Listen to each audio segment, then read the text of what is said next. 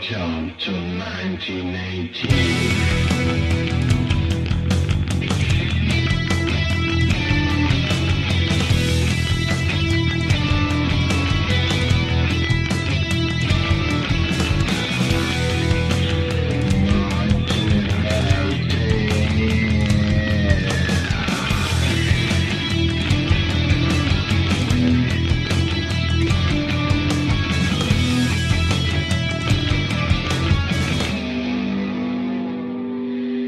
Hello, und herzlich willkommen zu einer Spezialausgabe von Antenne Baldrian. Da ist der Dominik. Und da ist der Claudio. So, wie ihr schon gehört habt, äh, ist heute etwas Spezielles los. Und zwar machen wir unsere erste lang angekündigte 1918 Folge. Immer Ende Monat gibt es dieses Jahr eine historische Folge, äh, wo wir ein bisschen anschauen wollen, was so vor 100 Jahren auf der Welt und auch in der Schweiz los war. Jetzt machen wir den Start mit den USA. Aber äh, bevor wir da direkt ins Thema eingehen, Claudio, kannst du uns ein bisschen erzählen, wie die Welt dort so ausgesehen hat? Genau, wir wollen noch kurz einen Abriss machen, wie kommen wir überhaupt in das Jahr 1918. Aber wie gesagt, wir fangen dann äh, respektive den Dominik Fotten an mit Amerika, die Rolle von Amerika, 1918, Erster Weltkrieg und so weiter. Aber zum einmal so ein bisschen in das Thema reinkommen, wenn wir das erste Mal schauen, was ist überhaupt passiert in dem Ersten Weltkrieg und vor allem auch, wie ist es zu dem gekommen, wie hat das überhaupt können passieren oder was könnte da so ein bisschen Beweggründe gewesen sein. Und um das herauszufinden, gehen wir zu einer Person zurück und das wäre was? Was? Ich weiß nicht, was du meinst. Zum Napoleon. Ah, so weit zurück? es geht weit zurück.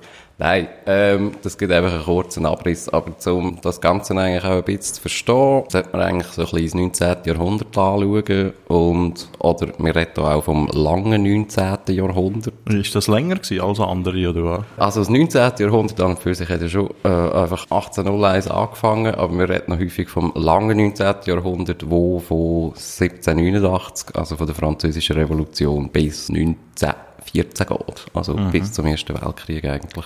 Um einmal so ein bisschen das 19. Jahrhundert äh, irgendwie in einen Kontext zu bringen, muss man sicher mal verstehen, dass das eigentlich ein Jahrhundert war, wo sich sehr viel verändert hat. Nicht nur technologisch, sondern auch was Staaten anbelangt, was eigentlich, äh, also zum Beispiel, man könnte eigentlich gerade einsteigen mit dem ersten grossen Begriff Nationalstaat. Das ist eigentlich auch in der französischen Revolution erste Mal so ein bisschen als Idee überhaupt aufgegriffen worden. Es ist zwar, also die französische Revolution wird vielfach so ein bisschen als die erste äh, demokratische Bewegung angeschaut. Eine wirkliche Demokratie hat, äh, hat das eigentlich dort nicht gegeben, aber äh, es ist einfach wegen dem eigentlich so eine historische Zäsur, weil dort wirklich eigentlich mal so der Nationalismus, Nationalstaat, der Bürgerstaat mal als Idee sich bemerkbar gemacht hat, auch der ganze Liberalismus als Begriff mal aufgekommen ist. Dort ist dann äh, eigentlich der Napoleon aus dem Ganzen rausgekommen. Also wir machen jetzt äh, eigentlich schon wieder einen grossen Schritt nach vorne. Wir gehen einen grossen Schritt vorwärts wo dann äh, eigentlich auch ganz Europa, also sozusagen die Idee auf ganz Europa ausdehnt hat mit seinen napoleonischen Kriegen. Also er hat es eigentlich in allen aufgezwungen, muss man sagen. Ja, ja, natürlich. Eine blutige ja, Angelegenheit gewesen. Es ist nicht einfach diplomatisch zu und her gegangen. Und dann, äh, was natürlich auch ein ganz grosser, grosser Schritt war im 19. Jahrhundert, ist wirklich auch äh, die, die Geschwindigkeit, wie einfach eine Technologie sich entwickelt hat. Äh, es ist eigentlich das Jahrhundert von der Industrialisierung. Man hat da ganz neue Formen von, ähm, von Manufaktur in dem Sinne aufgezogen. Hat auch damit zu tun gehabt, äh, mit vielen Erfindungen, wie zum Beispiel Dampfmaschinen. Wir haben äh, das Luftschiff erfunden. Wir haben auch Technologie technologisch äh, grosse Fortschritte gemacht in der Telekommunikation, Telefon, Telegraph. Wir hätten äh, können grosse Kohle, äh, also Kohlen ist in dem Sinn als, äh, als Energieträger sehr wichtig geworden. In Verbindung mit Dampfmaschinen äh, ist eigentlich auch dann äh, die Schwerindustrie ein grosses Thema geworden. Wir können Stahl in dem Sinn verarbeiten. Wir haben Eisenbahnen bauen. Es war ein Jahrhundert, gewesen, wo, wo einfach in einem sehr grossen Tempo Tempo sich Sachen entwickelt haben, die eigentlich, ja, jetzt vielleicht auch im Vergleich zu heutzutage, heutzutage redet man ja auch sehr häufig äh, darüber, wie schnell sich die Welt entwickelt. Ich glaube, das äh, hat ein, ein Mensch im 19. Jahrhundert, glaube ich, noch einiges äh, härter erfahren in dem Sinn. Mhm. Dann eben, das Bürgertum ist, äh, ist aufgekommen. Wir haben äh, eigentlich so ein bisschen von dieser Ständegesellschaft im grössten Sinn weggekommen und hat das eigentlich probiert, äh, auch durch eine, durch eine Bürgergesellschaft zu ersetzen. Mhm. Oder zumindest einfach äh, die Konflikte sind in dem Sinn halt einfach ausgetragen worden. Und auch äh, Sozialbewegung, oder? Mit dieser ganzen Industrialisierung. Genau, ja. Also es hat eine Liberalisierung von der, vom Berufszugang gegeben, auch der Begriff vom Proletariat, vom Arbeiter, äh, Arbeitervolk ist dann eigentlich aufgekommen, was es früher eigentlich nicht gegeben hat. Dort das waren eigentlich Bauern gewesen, früher. Das waren Bauern gewesen und dann halt oben dran hast du eigentlich den Adel gehabt. Mhm.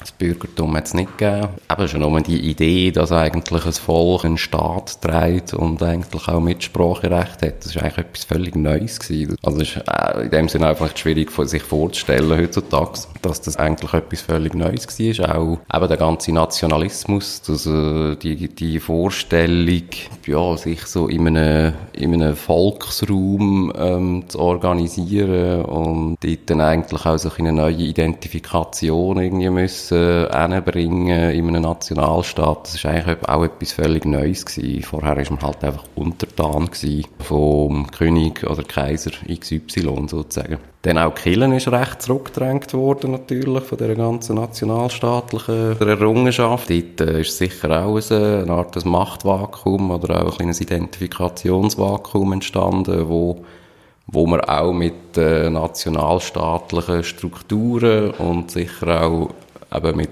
nationalstaatlicher Identifikation hat müssen füllen. Und das sind, das sind dann eigentlich alles gewisse Beweggründe, ja, wo wir dann sicher auch noch sehen, wieso es dann überhaupt 1914 auch zu so einem Krieg kommt. Da das natürlich dann eben die Identifikation mit, mit dem Staat oder auch mit dem Volk, das ist eigentlich auch so ein Begriff, der dort äh, vermehrt aufkommt. Das ist eigentlich auch so eine, in dem Sinne eine neue Idee. Also man hat eigentlich vorher ein deutsches Volk hat es in dem Sinne auch noch nicht gegeben gegeben. Also so in dem, in der, in der Idee, dass das jetzt, äh, in einem Sprachraum so, von so einem Volk redet. Auch die Wissenschaften haben natürlich auch grosse Vorsprünge gemacht, eben wie gesagt, viele Erfindungen, auch in dem sind ganz neue Wissenschaften, wie zum Beispiel Naturwissenschaften sind aufgekommen oder äh, sind auch ein bisschen professionalisiert worden. Das ist bis dahin eigentlich eher so ein, ein Hobby gewesen für reiche Leute, die irgendwie so ein bisschen Pflanzen gesucht haben und weiss auch nicht was.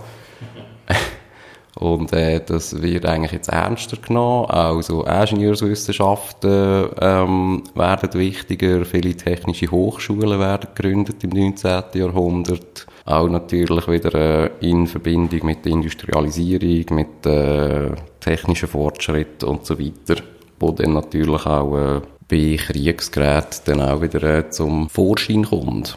Zum einmal kurz die äh, wichtigen ein die wichtigen Jahreszahlen irgendwie einzuordnen, gehen wir mal noch kurz durch das, eben durch das lange 19. Jahrhundert. Wie gesagt, wir fangen eigentlich an mit der Französischen Revolution 1789. Einfach, dass wir die mal erwähnt haben. Eben, dort ist eigentlich mal so ein bisschen das, die Idee vom Nationalstaat, Demokratie, Bürgertum eigentlich auch entstanden. Dann, äh, machen wir eigentlich gerade mal eben den, den Schritt zum Napoleon. Wir gehen da eigentlich nicht gross ein, wie sich jetzt da die Französische Revolution äh, im Detail äh, vonstatten gegangen ist. Aber der Napoleon ist in dem Sinn eigentlich so wichtig für die europäische Geschichte, weil er halt wirklich eigentlich so ein Exportvehikel halt auch war von all diesen Ideen. Also er hat eigentlich auch die Idee vom Nationalstaat und dem Bürgertum auf ganz Europa exportiert. Er hat auch in sehr vielen äh, so Fürstentümern den, den sogenannten Code Civil eingeführt. Das ist äh, eigentlich so zu vergleichen mit dem äh, ZGB,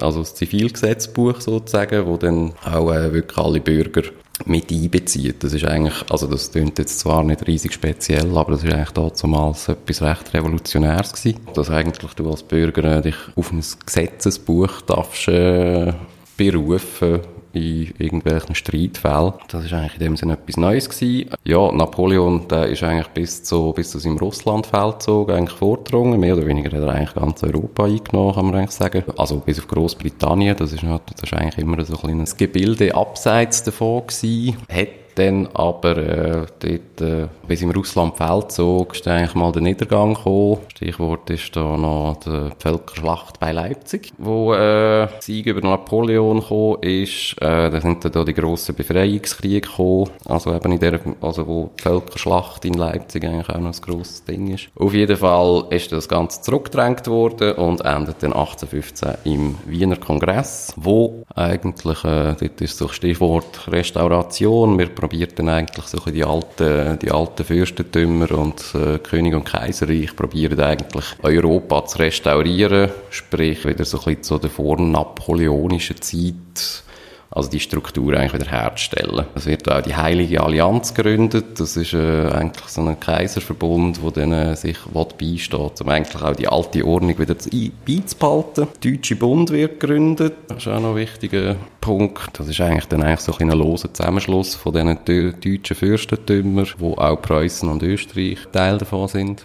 Dann äh, gehen wir eigentlich weiter, dass äh, man kann sagen, dass äh, das behalten sich eigentlich beide Strukturen bis etwa 1848. Das ist eigentlich so die grosse Revolutionszeit in Europa. Fährt wieder einmal in Frankreich an mit der Februarrevolution 1848 und äh, das geht dann eigentlich schwappt das sehr schnell über zu den Staaten von dem Deutschen Bund, wo man dann von der Märzrevolution redet in Deutschland, auch 1848, und auch in Ungarn, Österreich, auch in den italienischen Staaten gibt es Revolutionen. In Österreich endet das eigentlich so mit dem österreich-ungarischen Ausgleich, ab der redet man dann auch von, vom Kaiserreich Österreich-Ungarn da wo eigentlich die Ungarn dort dann auch äh, mehr Souveränität und Mitspracherecht eigentlich verlangt haben. Die Schweiz ist natürlich auch ein grosses Datum. Äh, der Bundesstaat Schweiz äh, wird eigentlich ausgerufen nach dem Sonderbundskrieg von 1847. Wieso das auch so schnell äh, eben auch durch ganz Europa geschwappt ist, hat sicher auch wieder mal mit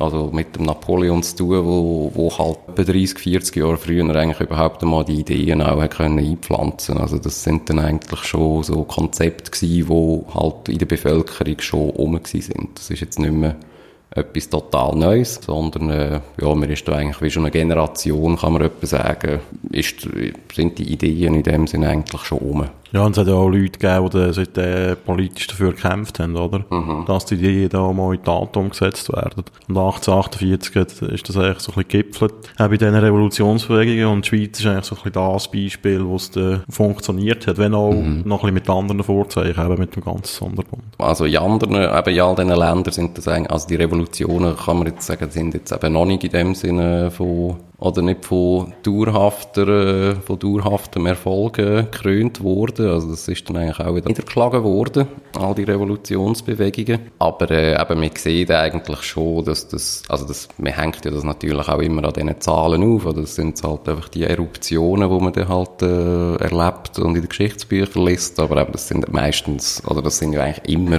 eigentlich auch stetige Prozesse, die dann halt irgendwo einmal gipfeln, genau, wie du gesagt hast. Für alle Sozialisten ist 1848 natürlich auch noch etwas Wichtiges. Äh, Karl Marx und Friedrich Engels formulieren äh, zusammen ihr kommunistisches Manifest, wo natürlich eine wichtige Schrift wird, auch äh, für die zukünftigen Jahrzehnte. Ähm, die nehmen eigentlich äh, in dem Sinn auch vieles schon mal vorweg. Auch schon nur die ganze Idee vom Proletariat, wo sich dann eigentlich auch vom Bürgertum wird trennen und so weiter. Dann äh, gehen wir weiter äh, in die nächsten zwei Jahrzehnte, so zwischen 1848 und 1871, wird dann die ganze europäische Geschichte äh, wieder ein bisschen turbulenter. Wir haben hier verschiedenste Kriege zwischen den verschiedenen Mächten in Europa. Wir reden ja hier eigentlich auch häufig von der Pentarchie, also äh, um das vielleicht auch mal noch kurz äh, erwähnen, man hat eigentlich so in, in dem Europa häufig so ein mehr oder weniger stabiles Gewicht, Gleichgewicht von, äh, so ein bisschen von den Mächten Russland, Preußen, Österreich, respektive Österreich, Ungarn, Frankreich und Großbritannien. Das sind eigentlich wirklich so die fünf grossen Player, die da mit verschiedensten Bündnissen, mit verschiedensten mehr oder weniger Vasallenstaaten und äh, dann auch Kolonien sich gegenüberstehen. Kolonialismus ist natürlich auch noch ein, äh, ein grosses Thema. Ich habe jetzt noch vergessen zu sagen, dass äh, das betrifft dann halt äh, die Beziehungen auch noch stark. Also wir begegnen sich nicht nur in Europa, sondern auch ähm, auch in Afrika und äh, ganz anderen Ländern. Dann äh, haben wir 1866 kommt es zum Deutschen Krieg, äh, heisst der. Dort geht's, äh, das ist eigentlich eine, eine Auseinandersetzung, vor allem zwischen Preußen und Österreich mit ihren verbündeten deutschen Fürstentümern. Dort äh, geht es eigentlich vor allem so ein bisschen um den um Vormachtstellung im Deutschen Bund, wo dann Preußen eigentlich für sich entscheidet und dann auch im äh, sogenannten Norddeutschen Bund endet. Dann äh, 1870 und 71 hat man den deutsch-französischen Krieg, wo auch wieder mit dem Sieg von Preußen und seinen Verbündeten endet. Dort, äh, was eigentlich an dem deutsch-französischen Krieg vor allem interessant ist, ist, dass äh, also Frankreich greift eigentlich äh, den Norddeutschen Bund an, mit was sie nicht wirklich rechnet, ist, dass sich die eigentlich die süddeutschen Königreich und Fürstentümer eigentlich auch auf die Seite von dem norddeutschen Bund schlönd und äh, Frankreich auch schlönd. Und man kann eigentlich sagen, dass Frankreich dort äh, auch sehr äh, tüchtig mithilft, so eine Art die, die deutsche Einheit eigentlich auch ein bisschen zu begründen. Wir reden äh, seit 1871 auch wirklich vom deutschen Kaiserreich, wo dann gegründet wird in dem sich eben die süddeutschen Staaten äh, zu dem norddeutschen Bund, als zuerst mal noch zum deutschen Bund äh, einigen, später dann, glaube ich, ein Jahr später äh, redet man dann wirklich vom deutschen Kaiserreich, das ausgerufen wird, unter preußischer Vorherrschaft das ist eigentlich dann wirklich der, mehr oder weniger eigentlich so ein bisschen der Zeitpunkt, wo Preußen dann definitiv zu einem sehr starken Player in Europa wird. Eigentlich recht ungewollt, also ungewollt von, erstens von Österreich und vor allem von Frankreich sind eigentlich äh, die, die Kriege sind dort recht hinten raus für die, für die zwei anderen Parteien. Plus was auch noch wichtig ist, äh, so ein bisschen fürs Verhältnis Deutschland, Frankreich, äh, bei dem deutsch-französischen Krieg wird auch Elsass-Lothringen der als Deutsche Reich eigentlich angebunden. Und wir reden dort dann eigentlich auch so von der ersten grossen, so ein nationalen Schmach für Frankreich. Das ist eigentlich eben auch so ein Phänomen, das durch den Nationalismus auch entstanden ist. Wir faden so Kriegsniederlagen plötzlich äh, auch als so, als nationale Schmach von deuten. Wir äh, reden da auch, eben, also es kommen in dem Sinne auch so Revanche-Gelüste auf, wo man dann ja auch bei der, beim Frieden von, von Versailles im Friedensvertrag dann auch merkt. Da kommen wir noch dazu. Da kommen wir dann noch dazu irgendwann.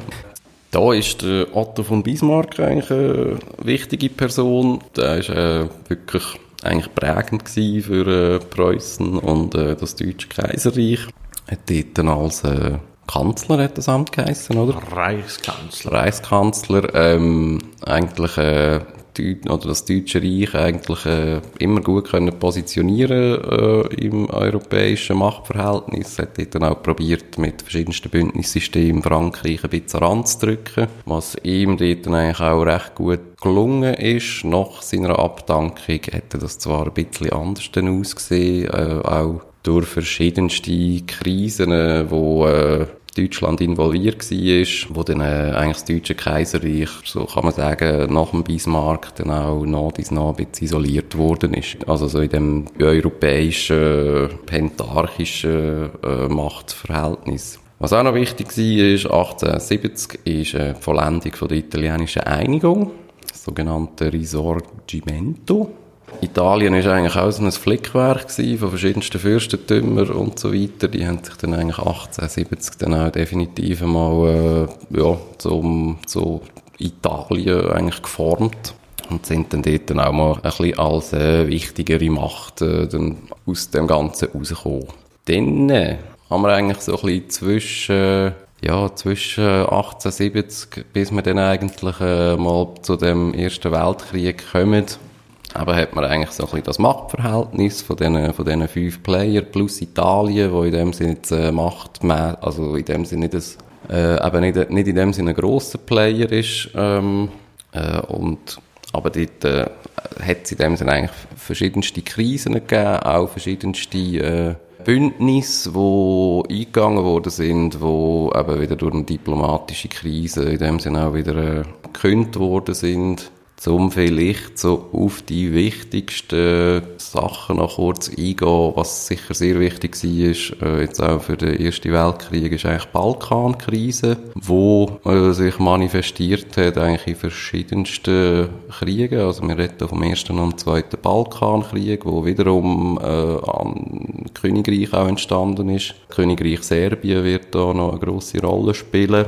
Und das ist ja, so, wenn ich mich mal erinnere, um Konflikt mit den Österreichern gegangen, auch, oder? Genau, Die ja. Österreicher sich gegen Süden ausdehnen und so. Ja, was vielleicht auch mal noch müsste erwähnt werden in dem ganzen Ding, äh, ist das Osmanische Reich. Ähm, man redet ja auch immer wieder vom äh, kranken Mann am Bosporus. Das Osmanische Reich, äh, also ist auch, man kann schon fast sagen, mehr oder weniger ein Weltreich gewesen, wo aber äh, in dem Sinne auch geschwächt ist.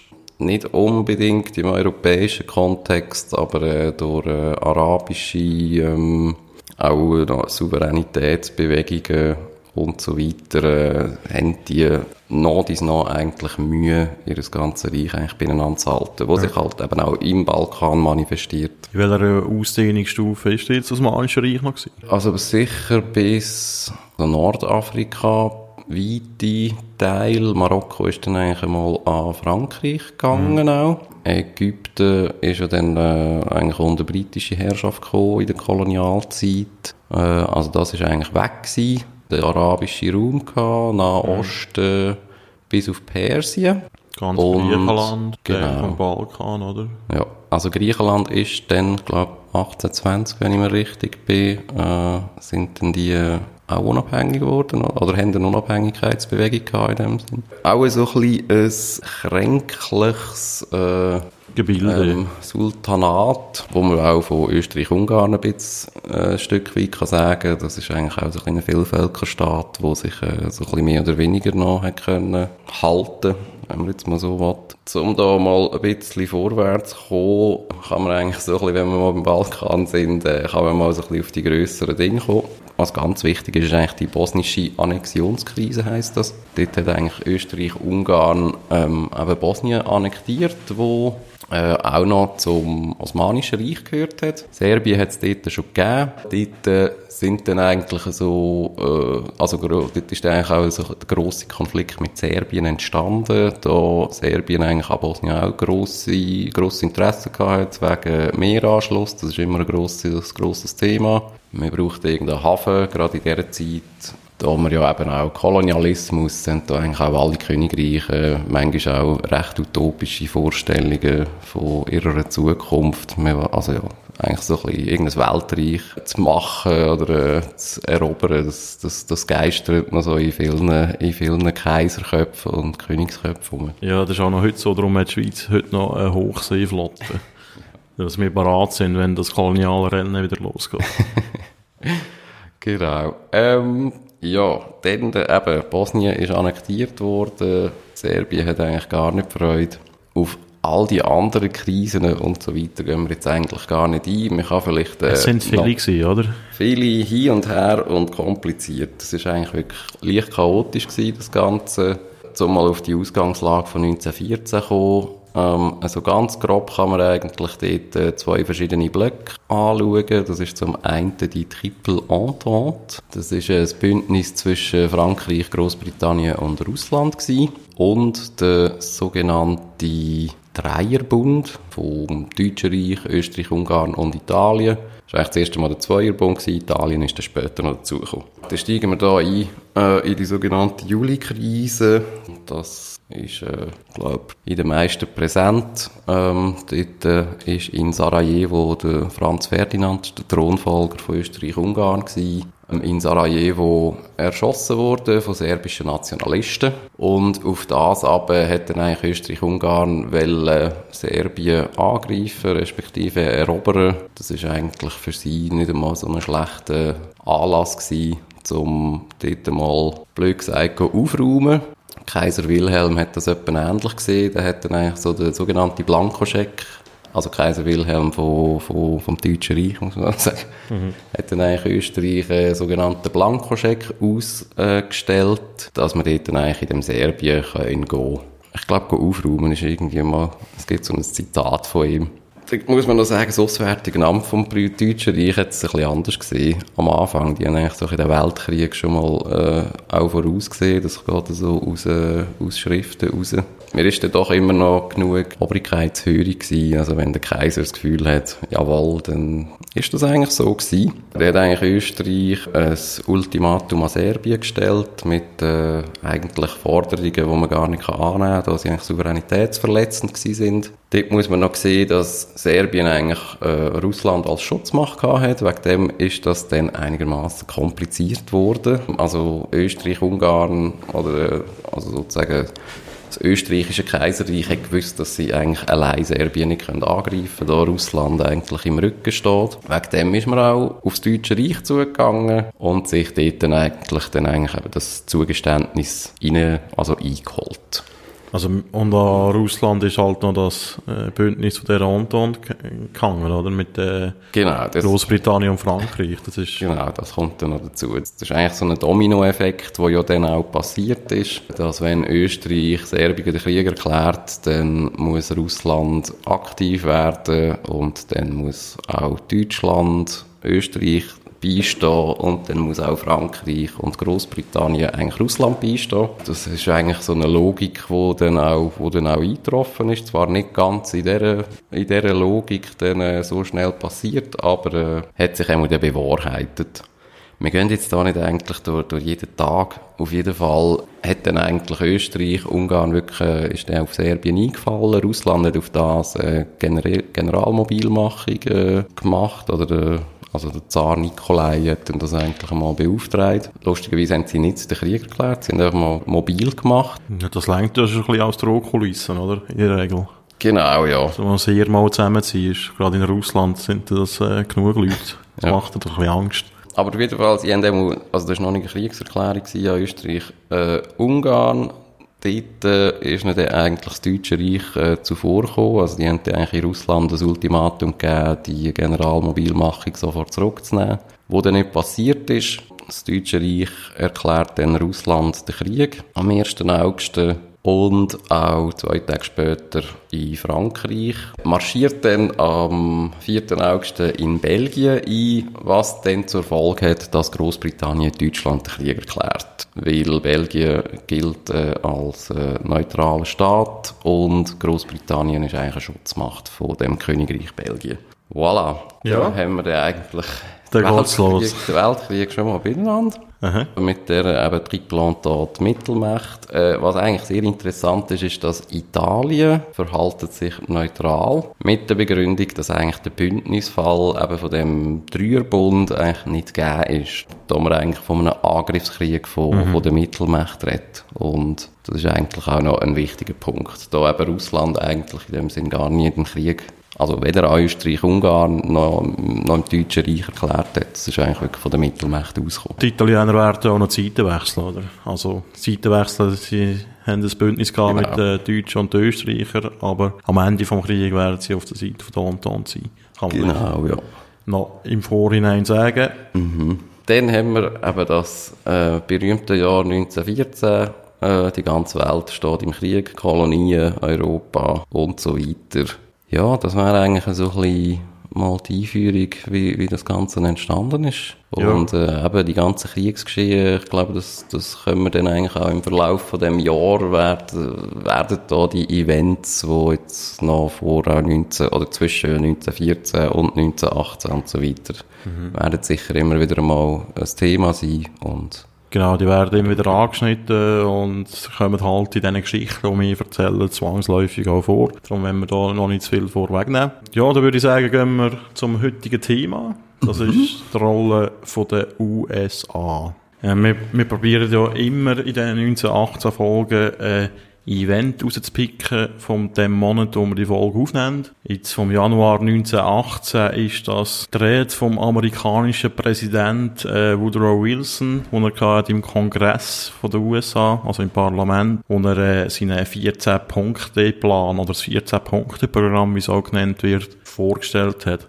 Ähm, das ist äh, ein Plan gewesen für eine Nachkriegsordnung und ist auch eine wichtige Basis bei den Friedensverhandlungen nach dem Krieg. Aber zuerst äh, möchte ich mal so ein bisschen auf die Person von dem Wilson kommen oder äh, auch auf die Rolle von der USA in dem Krieg generell.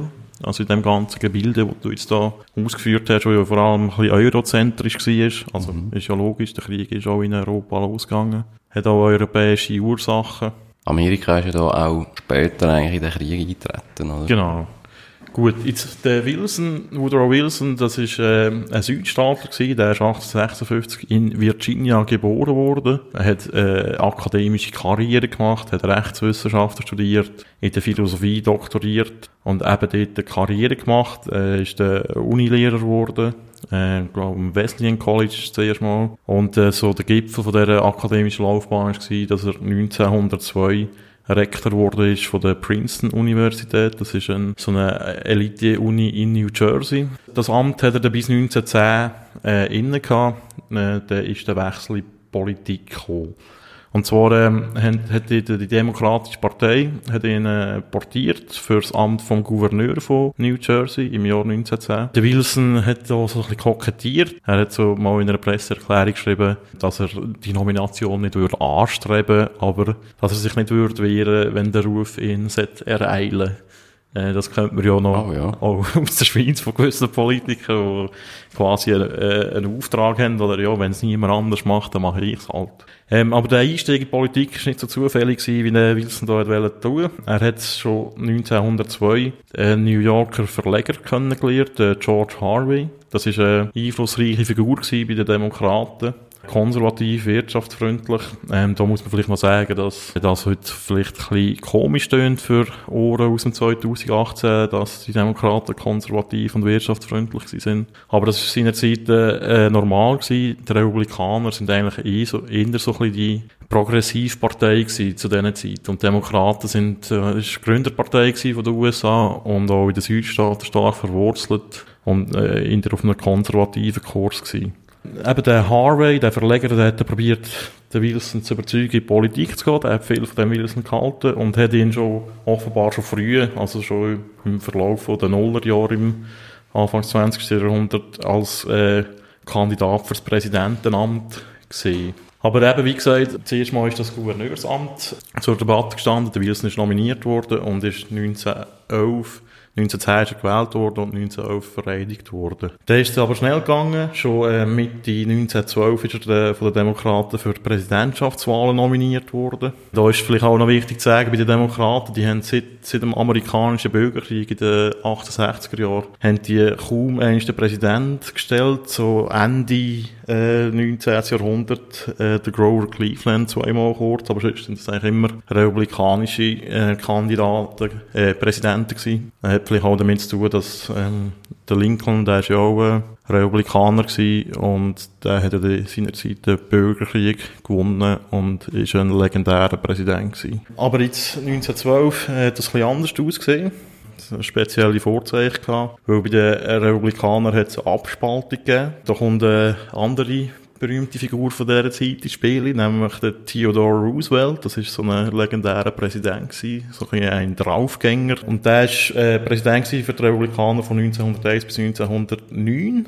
Und der hätte wieder Präsident werden 1912, ist dann aber bei der, beim Nomini Nominierungsverfahren der Republikaner gegen den amtierenden Präsident William Taft oder Taft, ich weiß nicht, wie man den ausspricht, unterlegen und hat seine eigene Partei gegründet, die sogenannte Progressive Party. Und da ist auch noch speziell zu erwähnen, dass äh, dort auch im linken Spektrum weitere Konkurrenz gibt. Eben, wenn wir jetzt davon ausgehen, dass die Republikaner so ein bisschen die Progressivpartei sind, kommt äh, eine neue Partei, die Progressiv Party heisst, äh, mit einem sehr bekannten und populären Politiker, mit dem Roosevelt. Und dann hat es eben noch weitere Konkurrenz gegeben im linken Spektrum mit den Sozialisten. Die sind äh, damals für amerikanische Verhältnisse überraschend stark gewesen. Das hat äh, vor allem zu tun gehabt, also so wird es erklärt heute, mit der Massenimmigration aus äh, Süd- und Osteuropa, wo die Ideen halt schon verbreiteter gewesen sind und sich dann halt auch in Amerika niedergeschlagen haben. Also kann man da eigentlich wieder davon ausgehen, dass, dass der Wilson auch dank dem gewählt worden ist? Also dank der Spaltung oder Ja, also die Spaltung bei den Republikanern hat sicher einen grossen Einfluss gehabt. Wenn man sich das Ergebnis anschaut, also die Wahl im November äh, 12, mhm. hat Wilson mit 42% der Stimmen gewonnen. Also es ist ja bekanntlich, hat, haben die USA da ein, ein komisches System mit diesen Wahlmännern. Aber wenn man sich jetzt auf die Bevölkerung anbricht, hat er 42% geholt. Der Teddy Roosevelt hat 27% geholt. Und das ist das beste Ergebnis, das eine Partei neben den Republikanern oder Demokraten jemals erreicht hat. Mhm. Also das war wirklich eine außergewöhnliche Situation. Gewesen. Der amtierende Präsident Taft der hat nur 23% geholt und der Sozialist hat immerhin noch 6%, 6 geholt. Gut, dann ist der äh, Wilson im März 1913 zum 28. Präsident von der USA vereidigt worden. Und er hat sich dann schnell mal als Reformer einen Namen gemacht. Er hat zum Beispiel eine Einkommensteuer eingeführt auf Bundesebene. Das ist äh, dann schnell mal auch in der Kriegszeit die wichtigste Einnahmequelle wurde vom Staat. Und er hat unter anderem für die Gründung von der Zentralbank äh, Federal Reserve, äh, bekannt als FED, gesorgt seinerzeit. Ähm, das ist heute noch äh, ein Begriff. Ähm, was man vielleicht auch noch ein bisschen muss sagen zum Wilson, äh, eben, er ist zwar für einen Demokrat seinerzeit eigentlich ein recht progressiver Typ gewesen, aber äh, im Thema Rassentrennung muss man sagen, dass er äh, nach heutigen Maßstäben ein Rassist war. Also er hat äh, die äh, angestrebte Gleichstellung von der Schwarzen nach dem Bürgerkrieg, wo die Sklaverei abgeschafft wurde, ist, ähm, hat er für einen Fehler gehalten. Er hat, er ist der gewesen, dass die Schwarzen zivilisatorisch nicht so weit zeigen, um ihre Rechte verantwortungsvoll auszuüben. Das sorgt auch heute etwa noch für Kontroversen. Äh, äh, zum Beispiel an der Uni Princeton, wo er ja Rektor war, äh, hat es vor ein paar Jahren mal so eine Initiative gegeben, hat wollte sein Porträt abhängen in der Mensa. ähm, das sind jetzt vor allem innenpolitische Aspekte gewesen, ähm, wo er dort äh, sich einen Namen gemacht hat. Man muss dort vielleicht auch sagen, dass der US-Präsident bis zu der Jahrhundertwende eigentlich ausschließlich eine innenpolitische Figur war.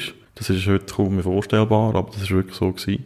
Ähm, erst mit dem Krieg gegen Spanien 1898 äh, haben die USA so ein bisschen außenpolitisch Gewicht bekommen. Also man muss sich vorstellen, die haben sehr äh, lange, oder vor allem auch blutige, verlustreiche Bürgerkrieg gehabt, auch in den 60er Jahren. Und nachher ist es eigentlich losgegangen mit dem industriellen Boom. Mhm. Und äh, um 1914, also wo der Krieg angefangen hat, ist, äh, sind sie eigentlich die, die grösste Industrienation von der Welt, aber außenpolitisch halt nicht so, äh, wie soll ich sagen, es ist nicht so das Gewicht, also das wirtschaftliche Gewicht und das politische Gewicht, das, äh, ist, da ist ziemlich eine Diskrepanz dazwischen. Weil die USA sich halt auch äh, rausgehalten haben aus diesen ganzen europäischen Konflikten, die du jetzt vorhin äh, mhm. beschrieben hast, grösstenteils. Eben der Krieg gegen Spanien, dort äh, ist es um die Philippinen gegangen und um Kuba.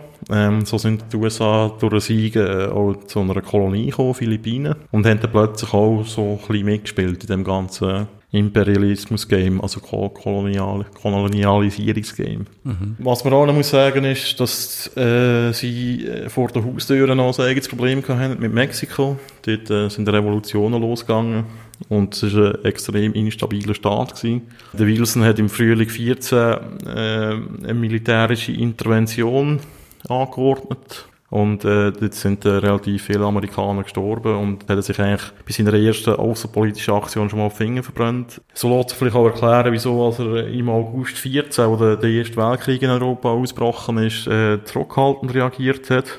Ähm, mir war auch in den USA überrascht gewesen, dass so ein Attentat auf der in Übersee unbekannte oder relativ unbekannte Franz Ferdinand so Folgen kann haben. Also man, man hat nicht so recht verstanden, wie es das so kann eskalieren kann. Mhm. Und er hat auch drei Wochen nach Ausbruch vom Krieg ähm, hat er eine Rede gehalten und hat die Amerikaner zu Neutralität und Unparteilichkeit im Denken wie im Handeln aufgerufen. Also die USA haben sich als neutraler Staat in diesem Konflikt und haben, haben da nicht eine Partei ergriffen für eine Kriegspartei. Also sie sind eigentlich auch noch lange eben mit sich selber beschäftigt in dem Sinn. Ja, sie, sie haben einfach auch das Gefühl gehabt, das ist ein europäischer Konflikt, wir wollen uns mhm. da nicht einmischen. Das Ding ist halt, dass äh, eben die grösste Industrienation, ein Welthandel hat es jetzt schon gegeben, im grossen Stil über die Meer. Äh, also das aushalten, das ist äh, schwierig gewesen. Und sie sind auch immer im Verdacht gestanden, gerade von Seiten der Deutschen, dass sie sowieso die Engländer unterstützen und so. Ja. Und so eine riesen Militärmacht sind sie damals auch noch nicht. Nein, überhaupt also nicht. zwar eben industriell oder jetzt wirtschaftlich eigentlich noch stark. Mhm. Aber äh, also eben auch noch nicht äh, so, so, wie wir äh, Amerika heutzutage können, Nein. ist das äh, nicht, nicht der Fall gewesen. Nein, es war überhaupt keine militärische Supermacht. Gewesen. Das Militär ist auch noch relativ zurückgeblieben im Vergleich zu den äh, relativ modernen europäischen Heeren zu seiner Zeit. Aber da kommen wir dann später noch Ja. zu zurück. Ich habe auch mal gelesen, dass auch noch äh, sozusagen echt die ganze Sklaverei, gerade in den Südstaaten, äh, die ganze Industrialisierung in Amerika noch wie ein, ein paar Jahre oder vielleicht Jahrzehnte auch noch ähm, äh, nicht zurückgeworfen, aber verzögert hat. Also da man eigentlich äh, dort äh, wie, eigentlich eben durch das Sklaven oder durch die Sklavenhaltung auch noch nicht so eigentlich den Anspruch noch gar nicht gehabt oder äh, den, den Drang zu ähm, wie sagt man dem, Rationalisierung in dem Sinn, ja. so, Da man halt ja. wirklich noch billige oder äh, sozusagen wie gratis Arbeitskräfte Ja. auch noch gehabt. Eben, aber schon bald nach Kriegsausbruch hat gezeigt, dass die USA den Krieg nicht ignorieren können. Es ist fast zum Zusammenbruch vom Bankensystem gekommen. Ähm, es hat Befürchtungen gegeben, dass äh, europäische Schuldner ihre Kredite nicht mehr bedienen können. Und äh, hat es äh, ein Rettungsprogramm gegeben, was wir ja auch in der modernen Zeit noch können für Banken. Ähm, der Staat hat dort müssen 50 Millionen Dollar eingeben äh, für die Liqui Liquiditätssicherung. Äh, das ist in den heutigen Verhältnis, kann man das etwa mal 10 rechnen. Also 500 Millionen Dollar. Gleich muss man sagen, äh, Neutralität ist eigentlich in der Bevölkerung äh, breit abgestützt gewesen. Es ist, ist begrüßt worden. Es ist das bewährtes Prinzip eigentlich von den USA, dass sie sich nicht in so Konflikte einmischt, solange ihre eigenen Interessen nicht direkt betroffen sind. Ähm, es ist dazu gekommen, dass da die USA natürlich eine spezielle Bevölkerungsstruktur haben. Viele Amerikaner haben ihre Wurzeln in Europa. Also gerade auch im 19. Jahrhundert hat es extreme Auswanderungsbewegungen gegeben von Europa in die USA. Ähm, eine grosse Gemeinde war äh, die Deutschen. Die haben etwa 6% von der Bevölkerung ausgemacht. Es hat mega viele deutsche Zeitungen gegeben, die sind mega gross gewesen, einflussreich. Ähm, 6 oder 60? Sechs. Von der Gesamtbevölkerungszahl von den USA. Das sind äh, 5,7 Millionen Menschen gewesen in absoluter Zahl. Also die haben schon Einfluss gehabt, gerade so im Mittleren Westen sind die stark gewesen. Und die haben halt ihre Symp Sympathien logischerweise noch so ein bisschen beim Deutschen Reich gehabt.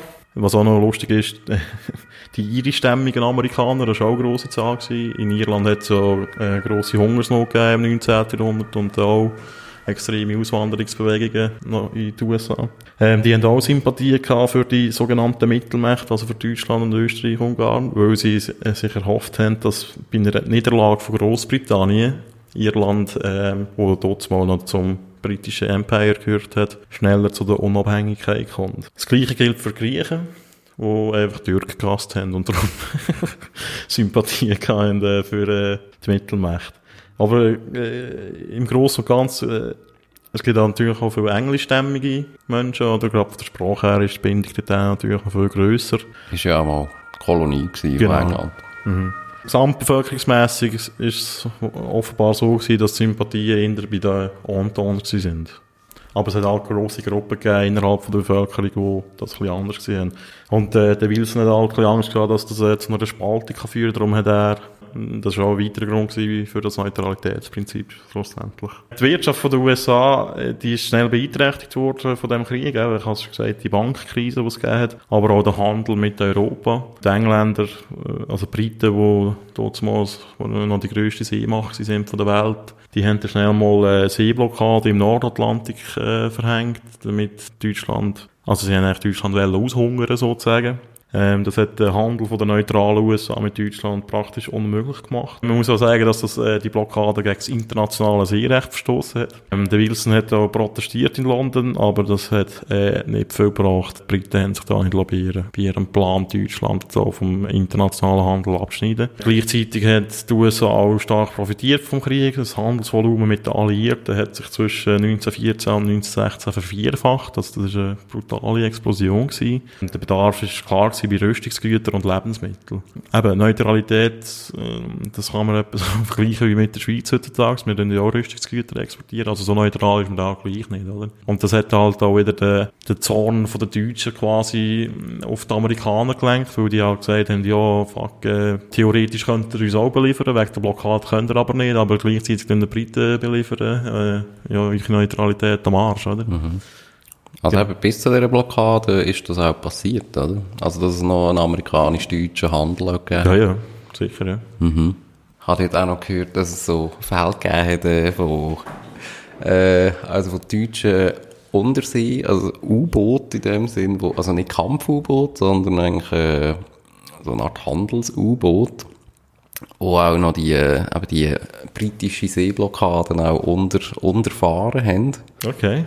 wo, äh, eben, wo eigentlich Amerika und Deutschland dort noch so, so einen semi-geheimen Handel, also ich nehme ihn jetzt mal an, auf recht, auf recht bescheidenem Niveau, Ja. und dort noch äh, aufrechterhalten haben.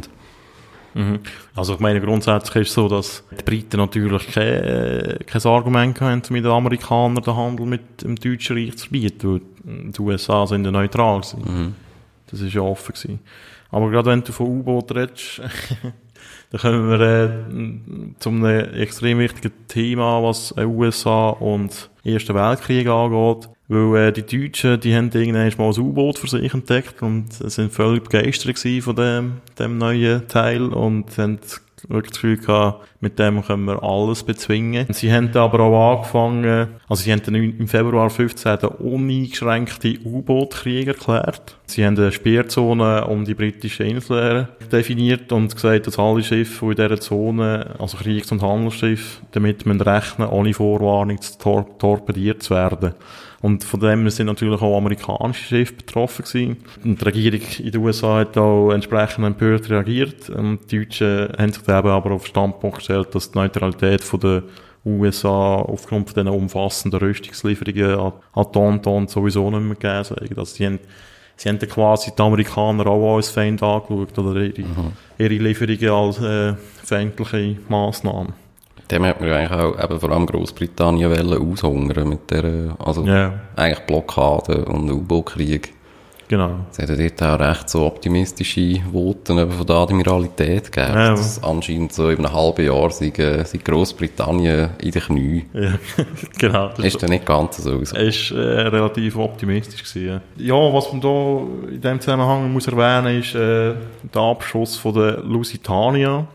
Das ist das grösste Passagierschiff von der Welt damals und das ist von New York äh, Richtung britische Inseln unterwegs gewesen und ist von der irischen Küste versenkt worden von einem deutschen U-Boot. Dort sind 1200 Menschen gestorben und äh, 128 Amerikaner sind dort drunter gewesen. Und das hat für einen riesen Aufschrei gesorgt in der amerikanischen Öffentlichkeit. Also die Stimmung ist da definitiv äh, gegen die Deutschen gekippt und äh, wir, es hat auch, Stimmen haben sich gemehrt, die gefordert haben, äh, dass die USA jetzt in Deutschland den, Krieg erklären Unter diesen Stimmen ist äh, interessanterweise auch eben der populäre Ex-Präsident Teddy Roosevelt gewesen, der sich so ein bisschen als Gegenspieler zum Präsident Wilson entwickelt hat in dieser, Zeit. Aber der Wilson hat von dem nicht wissen und hat dem Druck äh, standgehalten zunächst. Es hätte so weitere Vorfälle gegeben mit amerikanischen Todesopfern, also Schiffe, versenkt worden sind von den Deutschen. Und äh, irgendwann hat äh, der Wilson mal via Presse damit droht, äh, die dip- diplomatischen Beziehungen zum Reich abzubrechen. Das hat äh, Wirkung gezeigt. Die Deutschen sind doch ein bisschen nervös geworden, weil sie eben gemerkt haben, ja, der U-Boot-Krieg, der geht dann halt doch nicht so schnell. Und sie, ihnen ist natürlich auch klar gewesen, wenn sie die Amerikaner zu fest hässig machen, dass die in den Krieg kommen, dass das nicht so rosig wird aussehen für sie was den Ausgang von dem Krieg angeht. Und da hätte die deutsche militärische Führung äh, die Order rausgegeben, dass man künftig auf Angriff auf Pass Passagierschiffe äh, verzichten. Ähm, es ist dann gleich wieder zu einem neuen Vorfall gekommen, es ist immer so hin und her gegangen, dann hat sich die Stimmung wieder ein bisschen beruhigt und dann äh, haben sie wieder das falsche Schiff abgeschossen, dann sind wieder alle hässlich gewesen, das ist so, ja, man muss sich das so ein bisschen als äh, Katz-Maus-Spiel vorstellen. Dann eben im, nach einem weiteren Vorfall hat der Wilson im frühen Jahr 16 Deutschen ein Messer an Hals äh, gehabt. Die Deutschen haben erneut versprochen, Passagierschiff zu verschonen, aber äh, haben auch von Wilson gefordert, dass er sich äh, für die Lockerung äh, von der Seeblockade soll stark machen bei den Briten. Und das sind, der Wilson hat dort immer wieder so Vermittlungsversuche äh, gestartet. Er ist in den ersten Kriegsjahren da immer auf Taube gestoßen. Also er hat äh, schon 1914 hat er probiert, den Krieg eigentlich schon in einem frühen Stadium zu beenden, Stadium zu beenden. Wo er dann gemerkt hat, dass, dass die Bemühungen nicht erfolgreich sind, ist dann bei ihm die Idee von einem Völkerbund aufgekommen bei ihm. Also die Idee, die hat es schon vorher gegeben, die ist umgegeistert von einer supranationalen Organisation. Er hat das halt so ein bisschen konkretisiert. Und er hat im Mai 1916 viel beachtete Rede gehalten, äh, wo die USA ihre Bereitschaft erklärt haben, an so einer Assoziation der Nationen mitzuwirken. Das ist äh, relativ äh, grosser Schritt gewesen, wo eben die Amerikaner, wie schon gesagt, bis noch Anfang des 20. Jahrhunderts außenpolitisch sich extrem zurückgehalten haben. Ähm, das ist auch innenpolitisch schwierig umzusetzen, also auch ähm, verständlich zu machen, äh, wieso was man bei so einer Organisation mitmachen will wir haben halt quasi den eigenen Kontinent und mhm. hat das Gefühl, wieso sollten wir uns da gross äh, für irgendetwas verwenden, wo doch so weit weg ist, oder?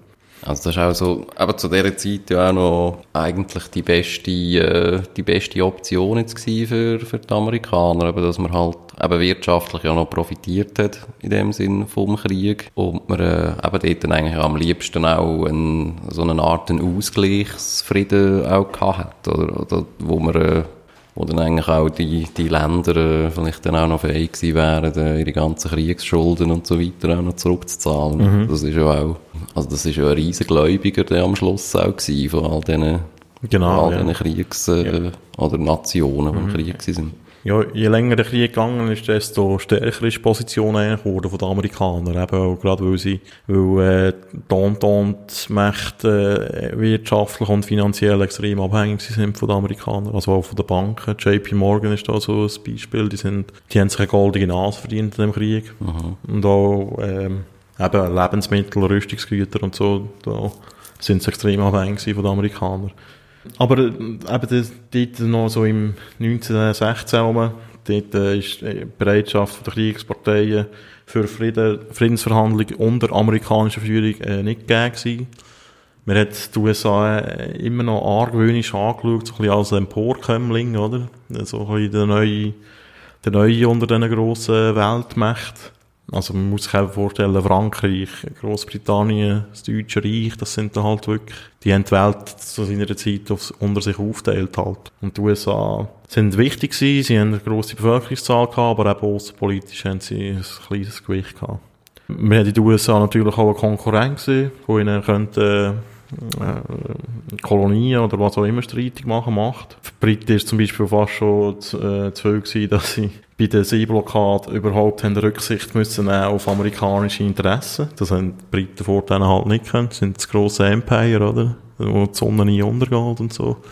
Ja, das ist, hat so ein bisschen zu neuen, neuen Verhältnissen geführt. Ja, es ist auch, auch so die ganze, äh, eben die ganze Gesellschaftsstruktur, die ja auch, aber damals in Amerika noch recht progressiv war, ist, ist auch gar nicht ganz äh, sympathisch gewesen, oder? Für einige ja, genau. Äh, also, europäische Machthaber. Mhm.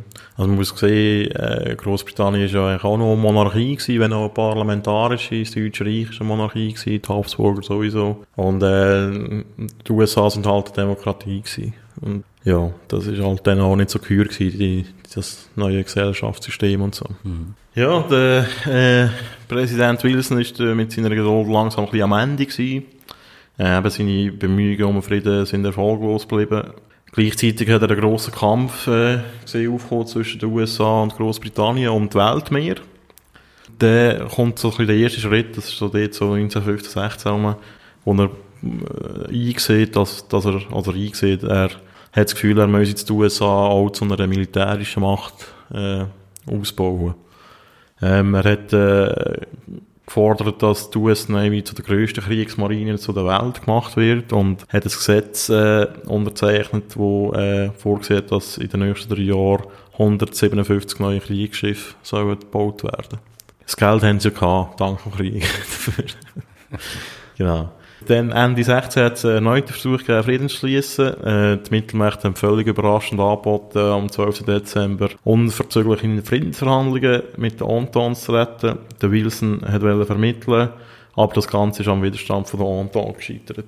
Daraufhin ist der Druck von, äh, vom Militär in Deutschland wieder gross geworden auf die zivile Führung in Sachen U-Boot-Krieg. Also äh, Anfang 1917 haben die Deutschen den uneingeschränkten U-Boot-Krieg wieder aufgenommen. Das hat zum endgültigen Bruch geführt zwischen den USA und Deutschland. Also die, die USA haben die diplomatische Beziehung zum Reich im Februar abgebrochen. Der Wilson, was man so heute kann lesen über die Zeit, ist, dass er dort ziemlich schockiert war über das Vorgehen vom Reich. Also er hat nicht können verstehen, wieso die jetzt so voll auf Konfrontation setzen. Gleichzeitig hat er natürlich auch gewusst, dass das bedeutet, äh, ja, der Krieg wird langsam auch äh, für sein Landesthema. Und er hat eben nicht können verstehen, wieso was die Deutschen das möchten, weil sie hätten ja müssen wissen, dass das eigentlich nicht gut kann kommen, wenn die Amerikaner auf die Deutschen losgehen. Äh, was man so ein bisschen dort äh, bei den Deutschen kann lesen zu, zu dieser Zeit, ist eben gerade die militärische Führung, die halt schon ziemlich extrem drauf war. Vielleicht auch ein bisschen erfolgsverwöhnt von den letzten 40 Jahren, wo man eigentlich quasi alles gewonnen hat, äh, wo, das, wo der drohende Kriegseintritt von den USA auf, eine, auf die Lichtschulter genommen haben eigentlich. Also es gibt ein Zitat mit den Amerikanern werden wir schon fertig und so. Ja, manchmal ist ja auch recht naiv, oder? Also, dass, äh, dass die oberste Heeresleitung im Deutschen Reich äh, anbelangt. Genau.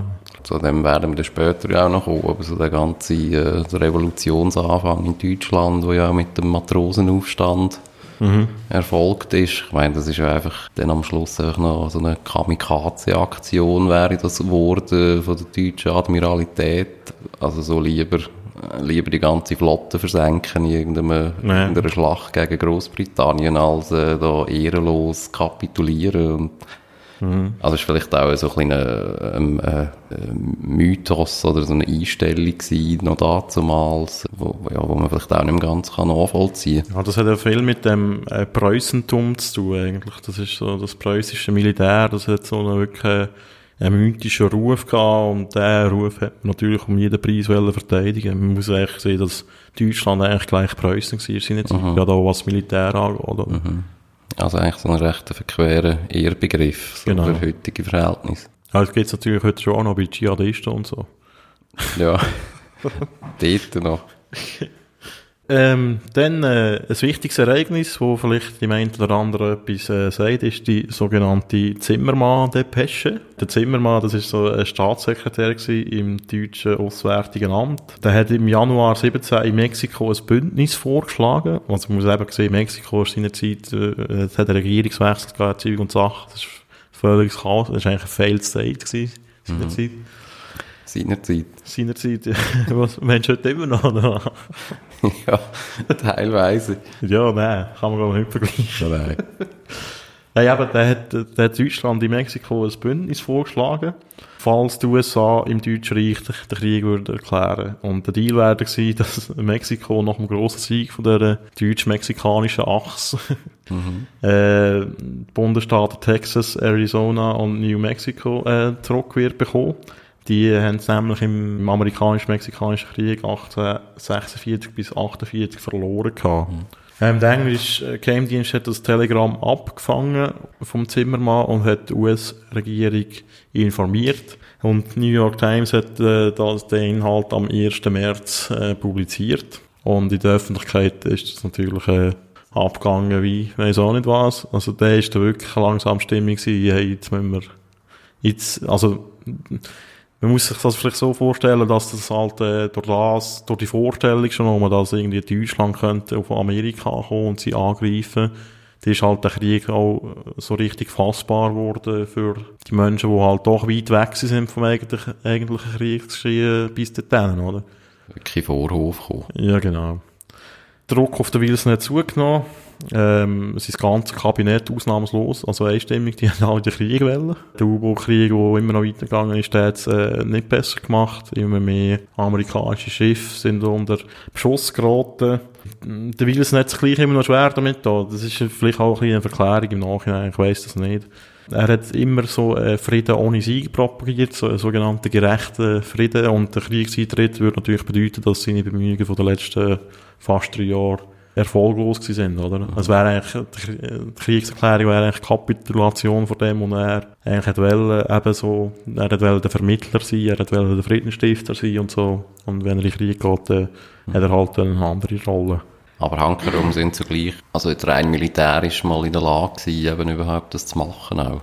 Ja, nicht sofort. Mhm. Ähm, da komme ich jetzt zu. Also am 2. April 17 hat er vor dem Kongress äh, die Kriegseintrittsrede gehalten. Also, das hätte halt das Parlament müssen noch absegnen, den Kriegseintritt. Mhm. Es ist eigentlich quasi eine Rechtfertigungsrede gewesen, wieso die USA jetzt gleiche Krieg müssen wo er das immer abgelehnt hat.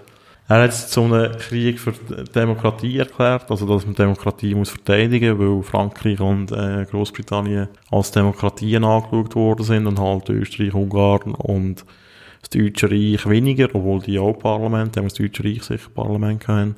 Äh, was ihm zu gut kam, ist, dass äh, Russland ein bisschen äh, aussen vor war langsam wegen der Revolution dort im Land. Die, die haben kein Parlament gehabt beim Zar, also und die sind ja auch Teil von dieser Entente gewesen. Und am 6. April äh, haben äh, nach der Zustimmung von beiden Parlamentskammern haben die USA im Deutschen Reich den Krieg erklärt. Eben, jetzt kommen wir zu dem zurück, was du vorher angesprochen hast, ob die Amerikaner überhaupt bereit gewesen wären ähm, oder sind, um dort sofort einzugreifen in einer signifikanten äh, Wirkstärke. Ähm, da muss man sagen, nein. Mhm. ähm, das Heer ist aus äh, 300'000 Soldaten bestanden. Das ist für so ein grosses Land extrem wenig. Und der Wilson hat aber äh, in seiner Rede vor dem Kongress, Kongress davon geredet, dass man 500'000 Mann nach Europa schicken Das wären die sogenannten American Expeditionary Forces gewesen, also quasi das Expeditionsheer, mhm. wo ausgeschickt wird. Ähm, und um die Zahl der Soldaten zu erheben, ähm, hat er die Wehrpflicht eingeführt. Das ist eine extrem unpopuläre Massnahme gewesen. Das verstoßt so gegen alle Freiheitsvorstellungen äh, von den Amerikanern, die es halt jetzt schon hatten, oder der Staat der soll mich gefälligst in Ruhe lassen. Mhm. Ich komme da schon, wenn ich will. Ähm, er hat es gleich gemacht, vier Millionen Mann sind eingerückt, ähm, aber bis die Truppen wirklich parat sind, ist es noch sehr lang gegangen. Also, US-Truppen haben ja in Europa erst ab dem Sommer 18 im grossen Stil eingegriffen. Das ist, da, das ist auch nicht lang gegangen, bis der Krieg vorbei war. Was auch noch speziell war, ist, ist dass die Amerikaner äh, um jeden Preis nicht haben wollen, in alliierte Verbände äh, integriert werden. Also sie haben nicht wollen, dass, äh, sie, dass amerikanische Soldaten von irgendwelchen Briten oder Franzosen, noch schlimmer natürlich, äh, kommandiert werden. Es ist so darum gegangen, Nationalstolz, Identität, aber es ist auch darum gegangen, dass man nach dem Sieg, wo man damit gerechnet hat, eine legit legitimiertere Machtbasis hat, oder? Dass man kann sagen, ja, unsere Truppen haben das und das gemacht, und nicht, dass man ein mhm. Teil ist von äh, britischen oder französischen Truppen. Also das ist eigentlich nicht aus einer Position von der Schwäche gekommen, also dass man jetzt irgendwie Angst gehabt hat, also dass dann die als Kanonenfutter irgendwie verheizt werden in, also von europäischen Staaten oder so. Interessant, dass du das sagst, weil genau das ist passiert. Also, die Verluste der Amerikaner sind verhältnismäßig groß gewesen, weil sie, sie sind halt unter Kommando von amerikanischen Generälen oder was auch immer gestanden. Und die, die haben noch eine kleine äh, altbackene Kriegsführung an den Tag gelegt, dass die sind überhaupt nicht vorbereitet gewesen auf den doch schon moderne, relativ moderne Krieg, der dort in Europa war. Also, sie sind so Informationen auf, aufmarschiert und haben angefangen schiessen und dann sind sie eigentlich runtergemeint worden teilweise. Also so, so Zeugs habe ich gelesen. Also drei Jahre Sport sozusagen. Ja, genau. Ähm, äh, so sind innerhalb von sechs Monaten dort äh, 116'000 äh, Soldaten gestorben von den Amerikanern. Was auch noch wichtig war, nach dem Krieg, nach der Kriegserklärung ist Propaganda. Das neue Medium Film ist aufgekommen und es hat äh, schnell mal in den Kinos in den USA Propagandafilme gegeben mit Titeln wie The Kaiser, The Beast of Berlin. Und so Bieten Hand und so Zeugs, also die Hunden. Mit, Das äh, die Deutschen man hat die Deutschen immer als Hunden bezeichnet. Es hat Karikaturen gegeben und solche Sachen. Deutsch-Amerikaner ist, äh, also für die, ah, äh, wie soll es, wie sagt man dem, deutschstämmigen Amerikaner ist die Situation extrem scheiße geworden. Nachdem, die sind äh, wirklich äh, extreme Repressionen ausgesetzt gewesen. Ähm, man hat ihnen Illoyalität vorgeworfen. Man, man, man hat zum Beispiel äh, Deutsche dazu gezwungen, die Ameri vor der amerikanischen Flagge zu salutieren in gewissen Dörfern und so, damit sie ihre Loyalität zu den USA können, äh, ausdrücken Sind die auch in, also in die Truppen dann aber gleich integriert worden? Oder, äh, Da habe ich, da, da habe ich jetzt nichts Näheres dazu oder gelesen. hat man da Angst gehabt, dass die dann irgendwie desertieren oder so? Das wüsste ich jetzt äh, nicht. Ja. Äh, was, was passiert ist, dass äh, 38 Bundesstaaten haben Deutschunterricht verboten, ziemlich schnell einmal an der Schule. Ähm, Im Sauerkraut, äh, wo auf Englisch auch Sauerkraut geheißen hat, hat man den Liberty Cabbage gesagt. Freiheitskohl. Sehr gut. Und es hat auch äh, gewalttätige Übergriffe gegeben auf Deutsche. Also auch so Lynch, Lynchmord. Ja. Also das ist der relativ unangenehm gewesen für die. Plötzlich. Eben, das Lustige ist, dass die vor diesen Modelleinwanderer sind. Also die haben einen mega guten Ruf gehabt in den USA. Im Gegensatz zu anderen Einwanderern. Wahrscheinlich besoffene Iren und so und faule Griechen. die, die rechtschaffenen Deutschen, die haben einen guten Ruf gehabt. Nein, blöde Klischees. Die Fleissigen. Genau. Kriegerisch es dann auch nach eben dieser Kriegserklärung kaum Fortschritt gegeben. Das hat eben den Grund gehabt, dass die Amerikaner sich zuerst mal überhaupt nicht müssen vorbereiten auf den Krieg, bis sie wirklich wirkungsvoll eintreten äh, Die nächste grosse Bewegung, die da reingekommen ist, ist die Revolution in Russland. Also die hat ja schon angefangen im Frühjahr und dann im, äh, im Herbst sind die Bolschewiki an die Macht gekommen. Ähm, und die haben dann Geheimverträge, die vom Zar abgeschlossen worden sind, offengelegt. Und er mit der Anton geschlossen hat. Man muss sich dir vorstellen, es hat jetzt so Geheimdiplomatie gegeben, also das ist nie öffentlich kommuniziert worden, wenn- man jetzt genau was abmacht und Zeug und Sachen. Das war ein grosser Kritikpunkt äh, von vielen Liberalen zu dieser Zeit. Und die haben die äh, Geheimverträge offengelegt. Und die haben eine grosse Diskrepanz gezeigt zwischen Wilson seiner Friedensrhetorik und der Expansionsgelüst von seinen Verbündeten. Also eben, die Franzosen zum Beispiel, die haben halt unbedingt wollen, Elsass-Lothringen zurückhaben, am liebsten die Grenze gerade beim Rhein festsetzen. Äh, die Italiener, die dort äh, da auch äh, Teil von der Entente waren, die haben wollen gegen Norden expandieren. Und äh, die Engländer haben vor allem äh, auf Kolonien von der Deutschen Anspruch erhoben der Machtwechsel in Russland, wieso ich den jetzt der Amerika-Folge überhaupt erwähnen, ist, äh, der Grund dafür ist, dass es relativ wichtig war im ganzen Machtgefüge zu, zu dieser Zeit. Das, das hat dann schnell mal zu einem Waffenstillstand an der Ostfront geführt zwischen Deutschland und Russland.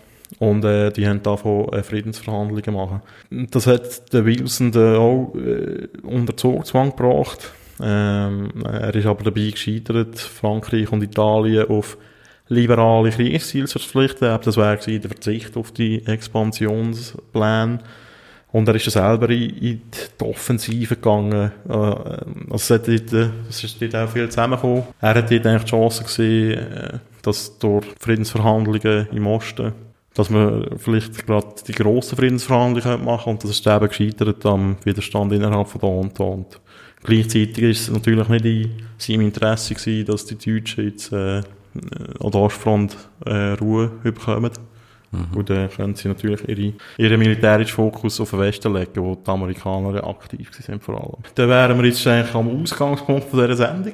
Jetzt sind wir im Januar 1918. Genau am 8. Januar. Dort hat der Präsident Wilson im Kongress von den USA sein 14-Punkte-Programm vorgestellt. Konkret ist der Plan eigentlich äh, eine Neuordnung von der Welt nach dem Krieg. Die ersten vier Punkte sind so ein bisschen allgemeine liberale Prinzipien gewesen, wie offene Diplomatie, Freiheit von der Meer, Abschaffung von wirtschaftlichen Schranken und allgemeine Abrüstung. Der Punkt, Punkte 5 bis 13 sind territoriale Forderungen an die Mittelmächte.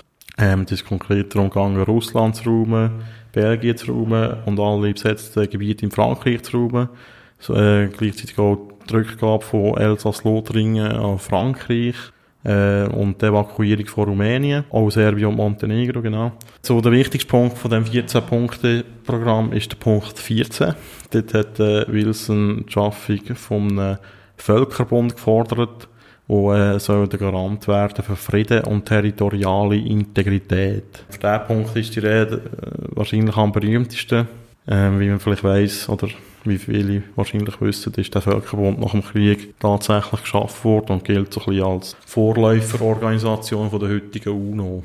Die Idee hat schon, ist nicht von Wilson, aber er ist wahrscheinlich der, der die Macht hat und auch den Willen, sie konkrete umzusetzen nach dem Krieg. Also kann man ihn schon ein bisschen als Vater von der UNO bezeichnen. Der Wilson hat mit dieser Rede oder mit seinem Programm mehrere Ziele verfolgt. Er hat äh, zum einen wollen Russland davon abhalten, einen Separatfrieden mit Deutschland schließen. Das Ziel hat er verfehlt. Äh, die Russen haben im März einen Friedensvertrag unterzeichnet mit dem Deutschen Reich. Aber das zweite wichtigste Ziel war, ähm, innerhalb von der Entente Tatsachen zu schaffen. Also, sie quasi auf seinen Kurs zu zwingen mit diesen Vorstellungen. Ähm, auch das war schwierig. Eben, wie schon erwähnt, Italien und Frankreich haben da ihre Expansionspläne gefürchtet und die Briten haben mit dem Gedanken ab Freiheit von der Meer wenig können anfangen da sie halt Seemacht Nummer eins sind und oft äh, das Mittel auch eingesetzt haben von der Seeblockade in kriegerischen Auseinandersetzungen. Zusammenfassend kann man sagen, dass äh, die Europäer innerhalb von der Entente, die haben eigentlich wollen, nach dem Krieg die Sache so regeln, wie man das vorher immer gemacht hat. Man setzt sich einen grossen Tisch und tut verteilen. Also geht es Schach los und tut eine Grenze neu ziehen. Der Wilson hat dort aber andere Vorstellungen gehabt. Er hat wirklich eine stabile Ordnung etablieren, die dann nicht beim nächsten Krieg wieder neu aufgerissen wird. Und der wichtige Punkt war immer das Selbstbestimmungsrecht der Völker. Also er hat nicht wollen, dass Grenzen willkürlich gezogen werden, ohne dass man äh, zum Beispiel auch ethnische Faktoren berücksichtigen, oder? Und dass die Leute, die betroffen sind von diesen neuen Grenzen, auch etwas dazu zu sagen haben. Ja, ich meine, die ganzen europäischen Staaten, die sind ja auch völlig durchdrängt gewesen, so von der Idee Siegfrieden. Also, das ist ja Genau. auch noch das Deutsche Reich hat ja vom Siegfrieden geredet, bis es, äh, bis es tatsächlich vorbei war. Ja. Aber Frankreich hat ja das auch wollen.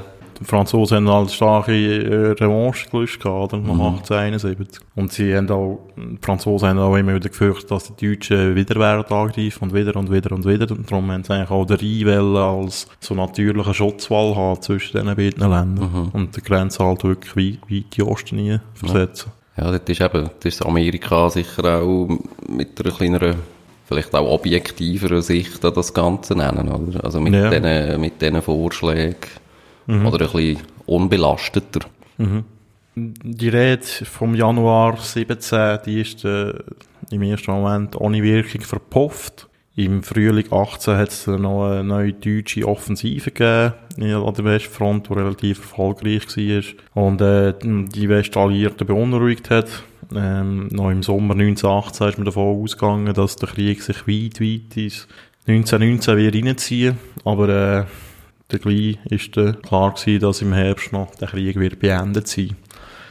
Die Deutschen haben immer mehr gemerkt, dass sie, dass sie da nicht mehr durchkommen. Also, das ist auch so etwas, wo, wo man sich schwer vorstellen kann.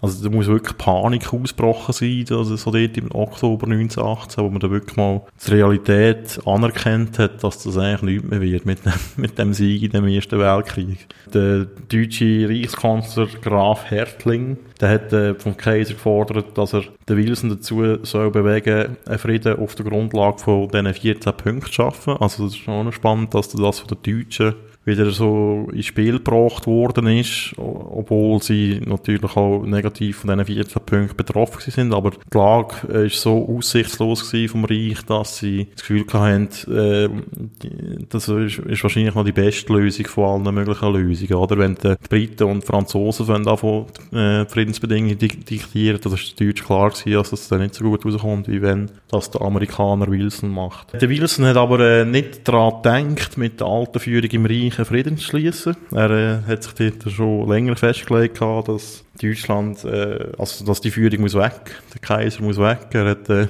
wie man heute so, so, so schön sagt, äh, Regime Change wollen. Die Deutschen haben auf das auch reagiert. Ähm, es ist ein neuer Reichskanzler gekommen, ein liberaler Aristokrat namens Max von Baden, den kennt man vielleicht auch noch. Ähm, und es ist eine neue Regierung gebildet worden mit Beteiligung von den Sozialdemokraten. Das ist auch ein tiefer Einschnitt im Deutschen Reich. Die sind vor denen parlamentarisch relativ stark gewesen, aber halt einflusslos. Und eine Regierungsbeteiligung im wilhelminischen Zeitalter ist eigentlich äh, völlig utopisch gewesen die Regierungsbildung auch Anfang Oktober 18 ist so als Signal Richtung USA gedeutet worden. Noch am gleichen Tag hat die neue Regierung den, den Amerikanern mitteilt, dass wir die 14 Punkte äh, akzeptieren. Und auch äh, die Alliierten haben schliesslich zugestimmt. Ähm, das hat ihm Wilson ermöglicht, doch noch seinen ursprünglichen Plan einigermaßen umzusetzen. Und am 11. November ist der Waffenstillstand in Kraft getreten und der Erste Weltkrieg ist eigentlich beendet gewesen. Ähm, was auch noch wichtig ist in dem Zusammenhang in den USA ist natürlich äh, weiterhin gewählt worden, trotz Krieg und so. Also der Wilson ist 1916 ähm, wiedergewählt worden. Dann im 18. gerade in dieser Zeit, äh, wo um den Waffenstillstand herum, also ein paar Tage vor denen haben Kongresswahlen stattgefunden. Und der Wilson hat dort den Fehler gemacht, dass er die Wahl öffentlich zur Abstimmung über seinen außenpolitischen Kurs gemacht hat und den eingeschaut hat. Also die Demokraten haben die Mehrheit in beiden Häusern verloren und die Republikaner haben das Sagen was der Präsident natürlich auch gegen aussen extrem geschwächt hat. So, zu einer lame duck geworden.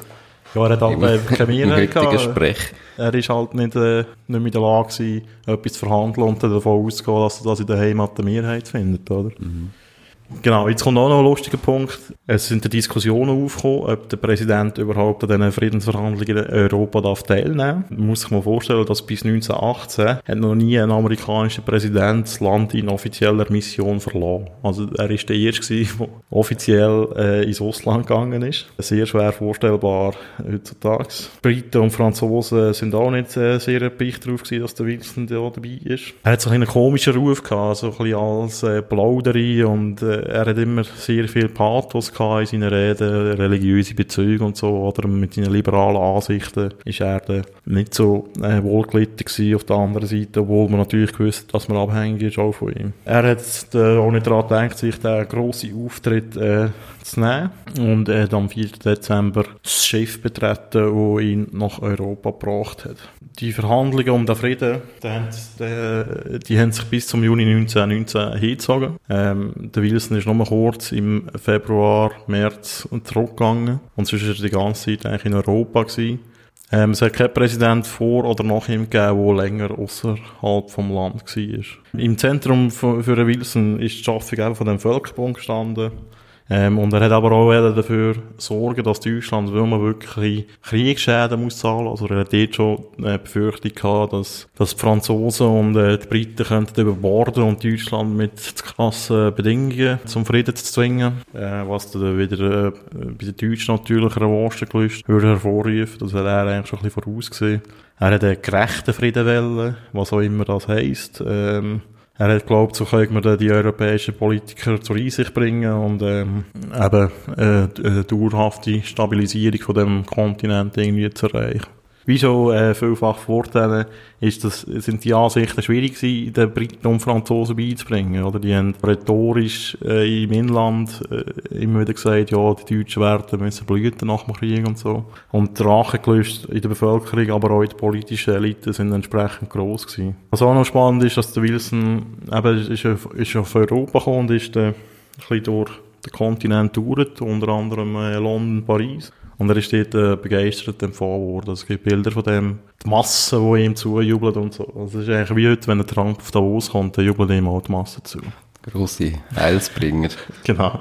Die Friedenskonferenz, die hat offiziell am 18. Januar 1919 in Paris angefangen. Beobachter sagen, das war eine Konferenz, gewesen, wo, wie sie die Welt noch nie gesehen hat. Es hat über 10.000 Teilnehmer gegeben. Kleine Notiz am Rand, der junge Ho Chi Minh war auch dort und hat, hat den Präsident Wilson treffen, was äh, leider nicht geklappt hat. Aber er hat später noch eine andere interessante Beziehung zu den USA. Ja, es hat irgendwie 60 Ausschüsse gegeben, eine Vollversammlung mit äh, 1000 Mitgliedern. Die Vollversammlung ist dann präsidiert worden vom französischen Premierminister Georges Clemenceau. Der Wilson hat eben, wie bereits schon mehrfach erwähnt, eine neue Ordnung schaffen. Ähm, es hat aber ein grosses Problem gegeben bei diesen Verhandlungen. Die Verlierer haben nicht teilnehmen. Also die, sind, die, denen ist dann halt das fertige Ergebnis präsentiert worden. Und so hat man halt schon von Anfang an so ein kleines Legitimationsproblem gehabt. Gerade wenn man hat wollte, eine dauerhafte Stabilisierung erreichen. Weil da müssen wir eigentlich auch mit allen reden. Und das hat man dann dort bewusst nicht gemacht. Also das wäre unmöglich durchzusetzen gewesen bei den anderen Kriegsgewinnern. Die Verhandlungen sind also schon zäh und schwierig gewesen. Es hat auch so ein bisschen kleinere Runden gegeben, der Rat der Zehn, wo äh, die Regierungschefs und die Außenminister von USA, Großbritannien, Frankreich, Italien und Japan gesessen sind. Das ist eigentlich so das wichtigste Gremium gewesen, wo so ein bisschen Details beraten hat und mit denen vor die Vollversammlung gegangen ist. Und äh, schon bis, bis weit in Februar rein haben die nur die Satzung von dem Völkerbund besprochen, also nichts anderes. Dann hat der Wilson eben aus innenpolitischen Gründen kurz in Thema zurück müssen. Und dann hat es noch einen Anschlag auf den Georges Clemenceau. Ein Anarchist hat auf ihn geschossen. Er hat knapp überlebt. Aber äh, die Verhandlungen hat er weiter müssen führen mit einer Kugel in der Brust. der. War hart im Nähen gewesen, ja? Ja, genau. Er war schon 77 gewesen, das muss man auch, hm. muss man auch sagen. Also, ja. Äh, der Wilson ist jetzt zurückgekommen. Die wesentlichen Fragen sind immer noch nicht klar gewesen. Im März sind wir jetzt. Die Deutschen haben immer noch gehofft, dass sie teilnehmen können. Also sie haben gehofft, dass der Wilson sich stark macht für sie. Sie, sie haben dort gerade die erste demokratische Regierung gebildet, also in der Weimarer Republik. Aber äh, die Siegermächte haben die Deutschen nicht am Tisch. Der Wilson hat sich immer noch vorrangig um den Völkerbund äh, gekümmert. Er hat einen Vorschlag erarbeitet, wo die wichtigste Punkt war, die Anerkennung von der territorialen Integrität der Mitgliedsländer. Also eben, dass Grenzen nicht mehr einfach so können, äh, neu gezogen werden. Es hat jetzt so einen Mechanismus drin gehabt. Also die Generalversammlung hat äh, von dem Völkerbund hat können mit einer Dreiviertelmehrheit Grenzen verschieben, vorbehaltlich von der Zustimmung von der betroffenen Bevölkerung. Das ist so ein demokratischer Ansatz, oder ja, in der Realität wahrscheinlich nicht so gut funktioniert hat. Aber so hat, hat der Wiesen gemeint, man kann militärische Auseinandersetzungen um Territorien verhindern. Im April ist der, der Völkerbund Tatsache geworden. Als Sitz von der Organisation ist Genf bestimmt worden. Und es ist wahrscheinlich der grösste Triumph von Wilson in seiner politischen Karriere, also der Völkerbund eigentlich zur Realität gemacht hat. Das heisst ja auch heute noch Palle Wilson, oder? In Genf? Äh, der UNO-Sitz in Genf, ja. Ja, ähm, aber mit der Gründung vom Völkerbund sind die Friedensverhandlungen natürlich auch vorbei gewesen. Ähm, Frankreich hat immer noch darauf beharrt, den Rhein als Grenze zu Deutschland durchzusetzen. Äh, sie haben eben nicht geglaubt, dass die Aggression aus Deutschland werden aufhören und haben dann natürlich Schutzwahl zwischen den Ländern. Der Wilson war jetzt strikt dagegen gewesen. Er hat äh, auf die Selbstbestimmung von den Pfälzer und von den Saarländern gepocht. Ähm, er hat im April sogar die Mitte-Rot-Konferenz äh, zu verlassen zum Franzosen zum Einlenken zu zwingen. Äh, man hat sich auf ein spezielles Modell geeinigt, schlussendlich, dass äh, Deutschland muss äh, Teil an Belgien abtreten und Teile vom Saarland an Frankreich. Das schönste Saarland ist unter Verwaltung vom Völkerbund gestellt worden und nach 15 Jahren hat eine Abstimmung stattfinden, also Volksabstimmung im Saarland, zu welchem Staat sie dann gehören. Das ganze Rheinland ist entmilitarisiert worden und äh, links vom Rhein für 15 Jahre von alliierten Truppen besetzt worden. Das hat äh, in der jungen Weimarer Republik noch erhebliche Auswirkungen gehabt, wo wir da vielleicht in einer anderen Sendung nochmal drauf zurückkommen. Ähm, ganz wichtiger Punkt sind die Reparationszahlungen gewesen. Äh, Frankreich und Großbritannien haben Deutschland extrem für alles zahlen, ohne Rücksicht auf Verlust. Und die Amerikaner haben aber wollen, dass Deutschland sich trotz diesen Schulden kann weiterentwickeln kann. Also sie haben nicht wollen, dass sie erdrückt werden von dieser Schuldenlast. Und das Argument war, ja, schließlich ist es so eine Demokratie am Werk, wo man eigentlich quasi muss unterstützen muss. Ähm, also die Forderungen sind wirklich äh, exorbitant gewesen. Frankreich hat äh, 220 Milliarden Dollar gefordert. Das ist in dieser Zeit eine unvorstellbare Summe. Also das ist ja heute noch eine unvorstellbare Summe eigentlich. Mhm. Die Briten wenigstens um 150 Milliarden. okay. Bescheiden. Ja. Äh, man hat sich dann schlussendlich nicht können auf eine Summe einigen und hat dann vereinbart, dass man eine Reparationskommission einsetzt, die bis äh, 1921, Mitte 1921 eine konkrete Summe soll bestimmen und dabei auch äh, die Zahlungsfähigkeit von Deutschland berücksichtigt. Also man hat äh, die Entwicklung von der jungen Deutschen Republik wollen abwarten. Am 7. Mai äh, ist der Deutschen der Entwurf von dem Friedensvertrag vorgelegt worden. Der französische Premier Clemenceau soll gesagt haben, die Stunde der Abrechnung ist da, also eine freundliche, freundliche Begrüßung.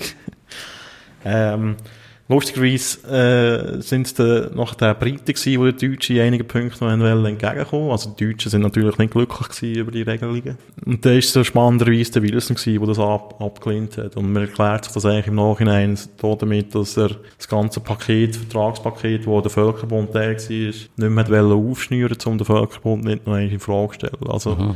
man geht zurück davon aus, dass er sich da hat ein Denkmal setzen mit dem Völkerbund und in dem Moment, wo der Vertrag mal ausgehandelt war, ist zwischen den Siegermächten, der nicht noch einmal neu verhandeln. Das Gleich finde ich, es ist so ein kleiner äh, irritierender Sinneswandel. Er hat plötzlich auch eben argumentiert, eigentlich wie Franzosen und Briten, und hat gesagt, äh, die Deutschen müssen lernen, was für Folgen ein Aggressionskrieg haben und so. Also das Argument, dass man die Deutschen jetzt nicht selber drücken, trotz der äh, auch in dem Vertrag festgeschriebenen Kriegsschuld, was ja eigentlich auch historisch nicht ganz unbestritten ist, oder so eindeutig ist das eigentlich nicht, die Kriegsschuld, ähm, hat er der gleich halt der Deutschen die alleinige Schuld gegeben.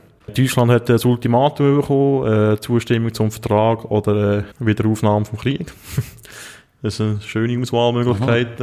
Mhm. Die Deutschen haben halt zugestimmt, sie haben keine andere Wahl gehabt, also das Land ist halt... Äh, also die sind ja eh schon völlig demobilisiert gewesen, Ja, eh, und äh, völlig in der Wehre halt von dieser Republiksgründung und so. Mhm. Es hat dort auch revolutionäre Vorfälle natürlich auch immer noch gegeben und so. Und also, sie werden überhaupt nicht in der Lage gewesen, irgendwie einen Krieg wieder aufzunehmen. Also es wäre wieder so wie du vorhin schon gesagt hast, mit äh, in totalen Untergang eingehen oder so. Aber das hätte halt die neue demokratische Regierung dann nicht wollen. Am 28. Juni 1919 ist der Vertrag im Schloss Versailles unterschrieben worden. Der berühmte Vertrag von Versailles, wo in der späteren Geschichte noch eine grosse Rolle wird spielen. Aber das kommt in 50 Jahren, wenn wir den Zweiten Weltkrieg durchnehmen, liebe Hörer. Gut, äh, der Wilson ist zurück in die USA ähm, gereist. Äh, er hat die Tatsache, dass niemand so wirklich zufrieden ist mit dem Vertrag, als gutes Zeichen gewertet und hat gesagt, das zeigt, er spreche dafür, dass es ein gerechter Frieden sei. Die Rolle von Wilson ist unmittelbar nach, nach dem Bekanntwerden von dem Friedensvertrag sehr äh, kritisch gesehen. Man hat ihm vorgeworfen, dass er seine eigenen Ideale verraten hat, eben mit dieser harten Haltung gegenüber den Deutschen. Der berühmte Ökonom John Maynard Keynes, Keynes, wie spricht man da aus, weißt du das? Keynes, glaube ich. Keynes. Der hat für Briten an diesen Verhandlungen teilgenommen und der hat äh, gesagt, dass eben die Reparationen, die zwar noch nicht konkret bestimmt worden sind, aber es ist, man ist schon davon ausgegangen, dass die exorbitant werden, viel zu hoch seien und so. Und er hat immer mal vorgeworfen, dass Wilson nur um den Völkerbund gegangen äh, sei und der hat er halt mit ökonomischen und territorialen Konzessionen erreicht. Aber wo eigentlich nicht mit seinem 14-Punkte-Programm vereinbar seien.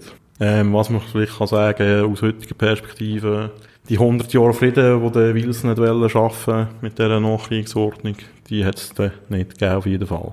Die Geschichte ist noch nicht ganz fertig. Ähm, der Wilson dann müssen in die Heimat zurückgehen, in seinen Landsleuten den Vertrag schmackhaft zu machen. Das war äh, nicht ganz ein einfaches Vorhaben gewesen. Ähm, das Problem war, der Völkerbund, also die USA haben dann noch müssen beitreten zu dem Völkerbund. Äh, das ist äh, relativ unpopulär gewesen. Ähm, wir haben so mit dem George Washington gehalten, wo der Ansicht war, dass die USA keine dauerhafte Bündnisse schließen und das ist halt noch so verstanden worden wie ein Bündnis, der Völkerbund, mhm. oder, mit diesen Mitgliedsländern. Der Wilson hat probiert halt klar zu machen, dass das eine neue Organisationsform sei, aber kein Bündnis, aber er hat auch das Problem noch gehabt, mit den Kongressmehrheiten, die auf der Seite der Republikaner waren. Und die haben starke Vorbehalte gegen den Völkerbund. Am 19. November war es so, so gewesen, dass der Senat den Friedensvertrag abgelehnt hat und damit auch den, auch den Beitritt zum Völkerbund. Der Wilson ist zu dieser Zeit gesundheitlich stark angeschlagen gewesen. Er hat im Oktober einen schweren Schlaganfall erlitten und hat sich über ein halbes Jahr nicht mehr in der Öffentlichkeit gezeigt. Es ist sogar diskutiert worden, ob man ihn vom Amt entbinden weil er nicht mehr in der Lage sei, das auszuführen. Der am 19. März hat eine weitere Abstimmung stattgefunden im Kongress, das mal nur über die Ratifizierung vom Völkerbund.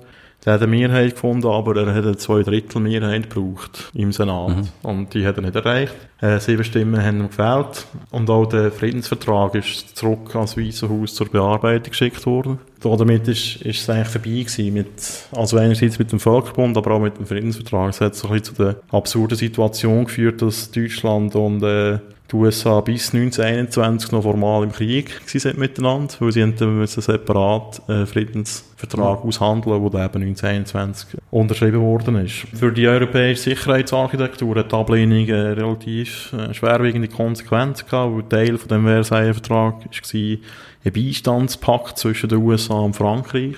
Das war so eine Bedingung von den Franzosen, oder? So quasi als Sicherheit gegenüber den Deutschen. Mhm dass auch dort amerikanische Truppen stationiert werden im Rheinland, aber äh, das ist dann hinfällig geworden durch die Ablehnung und 1923 sind die, haben die letzten amerikanischen Truppen das, Rheinland verloren. Der Wilson ist gesundheitlich immer noch sehr angeschlagen gewesen. Er hat äh, 1920 noch einmal mit einer weiteren Kandidatur für das Präsidentenamt geliebäugelt. Ähm, muss vielleicht auch sagen, dass es dort noch keine Amtszeitbeschränkung gibt. Also heute ist es so, dass ein amerikanischer Präsident nur zweimal gewählt werden kann. Das hat es dort noch nicht gegeben. Das gibt es erst seit 1951. Aber es ist äh, eigentlich eine gute Tradition gewesen, seit George Washington, dass man noch zwei Amtszeiten aufhört. Es gibt nur äh, den, glaube, den Franklin D. Roosevelt, der mehr gemacht hat als acht Jahre. Das ist der Kriegspräsident im Zweiten Weltkrieg. Äh, er hat äh, den Rückhalt in seiner, auch in seiner Partei verloren und hat auch die interne Nomination für die Kandidatur verloren. Er ist, äh, hat sich ein bisschen zurückgezogen, eben gesundheitliche Probleme gehabt, hat aber immer wieder davon geredet, dass er zurückkommen ins, äh, ins Präsidentenamt Amt, oder generell ein politisches Comeback gegeben, aber er ist dann schliesslich 1924 an Herzversagen gestorben. Ähm, das wäre eigentlich so der Mr. Wilson gewesen. Ähm, in der öffentlichen Wahrnehmung äh, bleibt vor allem eben sein Bemühen um den Völkerbund, wo der ironischerweise oder tragischerweise vielleicht sein eigenes Land den Beitritt nicht wollen. Aber er gilt immer noch als Vater dafür und er hat für die Bemühungen 1919 sogar den Friedensnobelpreis bekommen. Mhm. Wie ist das eigentlich weitergegangen mit also äh, Beziehung USA-Völkerbund? Die sind eigentlich nie, also nie im Völkerbund gewesen. Also Nein. ist das der erste, eben so ein UNO-Beitritt mal geworden. Genau. Also in, de, in der heutigen Wahrnehmung sagt man so ein bisschen, dass der Erste Weltkrieg so ein bisschen das erste Auftreten grösser war von den USA auf der weltpolitischen Bühne. Aber nach dem, äh, nach, nach der Ablehnung von dem Völkerbundsbeitritt haben sie sich dann wieder ein bisschen zurückgezogen. Also aus den europäischen Angelegenheiten. Und der erste oder zweite Weltkrieg haben sie sich quasi als, auch in Europa als Supermacht etabliert. Eben auch gerade mit der UNO, die auch heute ihren Sitz in New York hat, oder? Mhm. Also, nach dem Zweiten Weltkrieg war die Diskussion eine andere gewesen mit den supranationalen Organisationen in den USA die USA haben auch natürlich gemerkt nach dem Zweiten Weltkrieg, dass sie halt die, auch die militärische Supermacht sind. Das sind sie dort halt gewesen, im Unterschied zum Ersten Weltkrieg, wo sie mhm. noch relativ unerfahren sind bei so Aktionen. Ähm, was ich weiß nicht, äh, ich, ich habe eben, ich habe eine Biografie gelesen über den Mr. Wilson. Habe einen Zugang gewählt zu dem Thema, wo er doch eine relativ spannende Figur ist.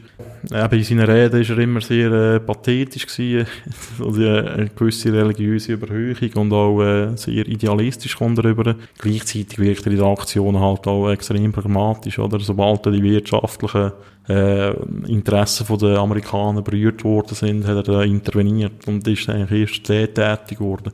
Er hat halt das Gefühl gehabt, wir können, die USA aus dem Krieg raushalten und das hat schlussendlich nicht geklappt. Das kann man auch als Scheitern sehen. Ich finde es noch schwierig, das abschließend zu bewerten.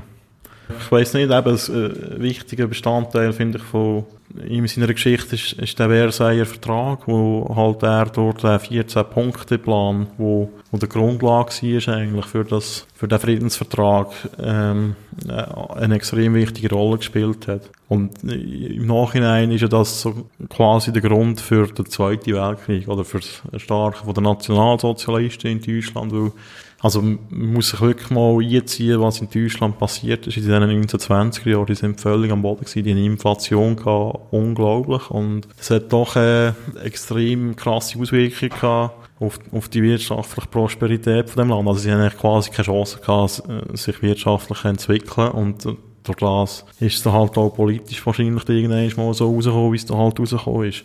Und da hat man ja doch einiges gelernt, auch im, nach dem Zweiten Weltkrieg, wo sie auch äh, Pläne gehabt hat, gegeben hat, auch aus den USA. Ich glaube, Morgenthau-Plan ist das. Äh, Deutschland völlig zu zerstören eigentlich. Also eigentlich in Steinzeit zurückzubomben. Und da hat sich da aber gleich der Weg durchgesetzt, dass man äh, mit dem äh, Marshallplan Deutschland eigentlich aufbauen und demokratisieren. Was sich auch bewährt hat schlussendlich, oder?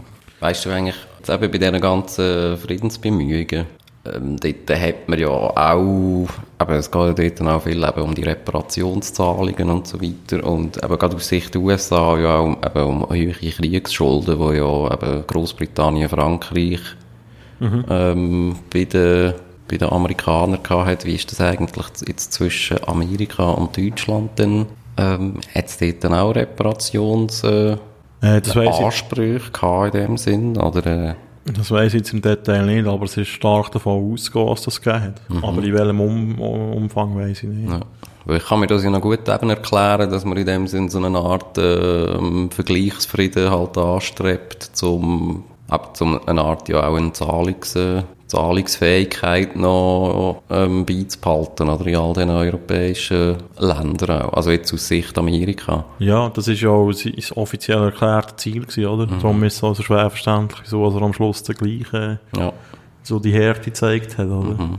Oder ich habe auch mal gelesen, eben, dass schon nur der Kriegseintritt eigentlich aus, äh, aufgrund von Ängsten auch äh, ein Faktor, also das auch ein Faktor gewesen sei, dass man äh, eigentlich auch Angst gehabt hat, dass eigentlich da die Entente-Mächte in dem Sinn gar nicht imstand sind, äh, all die, all die Schulden in dem Sinn zurückzuzahlen, wenn, ja, wenn da Frankreich tatsächlich überrollt würde und äh, in so einem Siegfrieden äh, sich müsste beugen Ja, also das hat, das hat immer eine Rolle gespielt, oder? Der, der Aspekt. Das ist ja genau das gewesen mit dieser Bankkrise, die es gegeben hat. Also, auf der einen Seite hat man gutes Geld verdient mit diesen Krediten, aber mir ist halt immer, es ist eine, eine Grotwanderung gewesen, oder? Wenn es irgendwann kippt und die Staaten äh, kaputt gehen, dann ist das Geld dann halt auch weg. Was Ja. dann wieder äh, massive Auswirkungen hat auf die Wirtschaft in den USA. Ja. Dann würde ich sagen, machen wir da mal den Deckel zu bei dem Thema und kommen nach einer kleinen Pause zu einem ganz, ganz speziellen News ABC.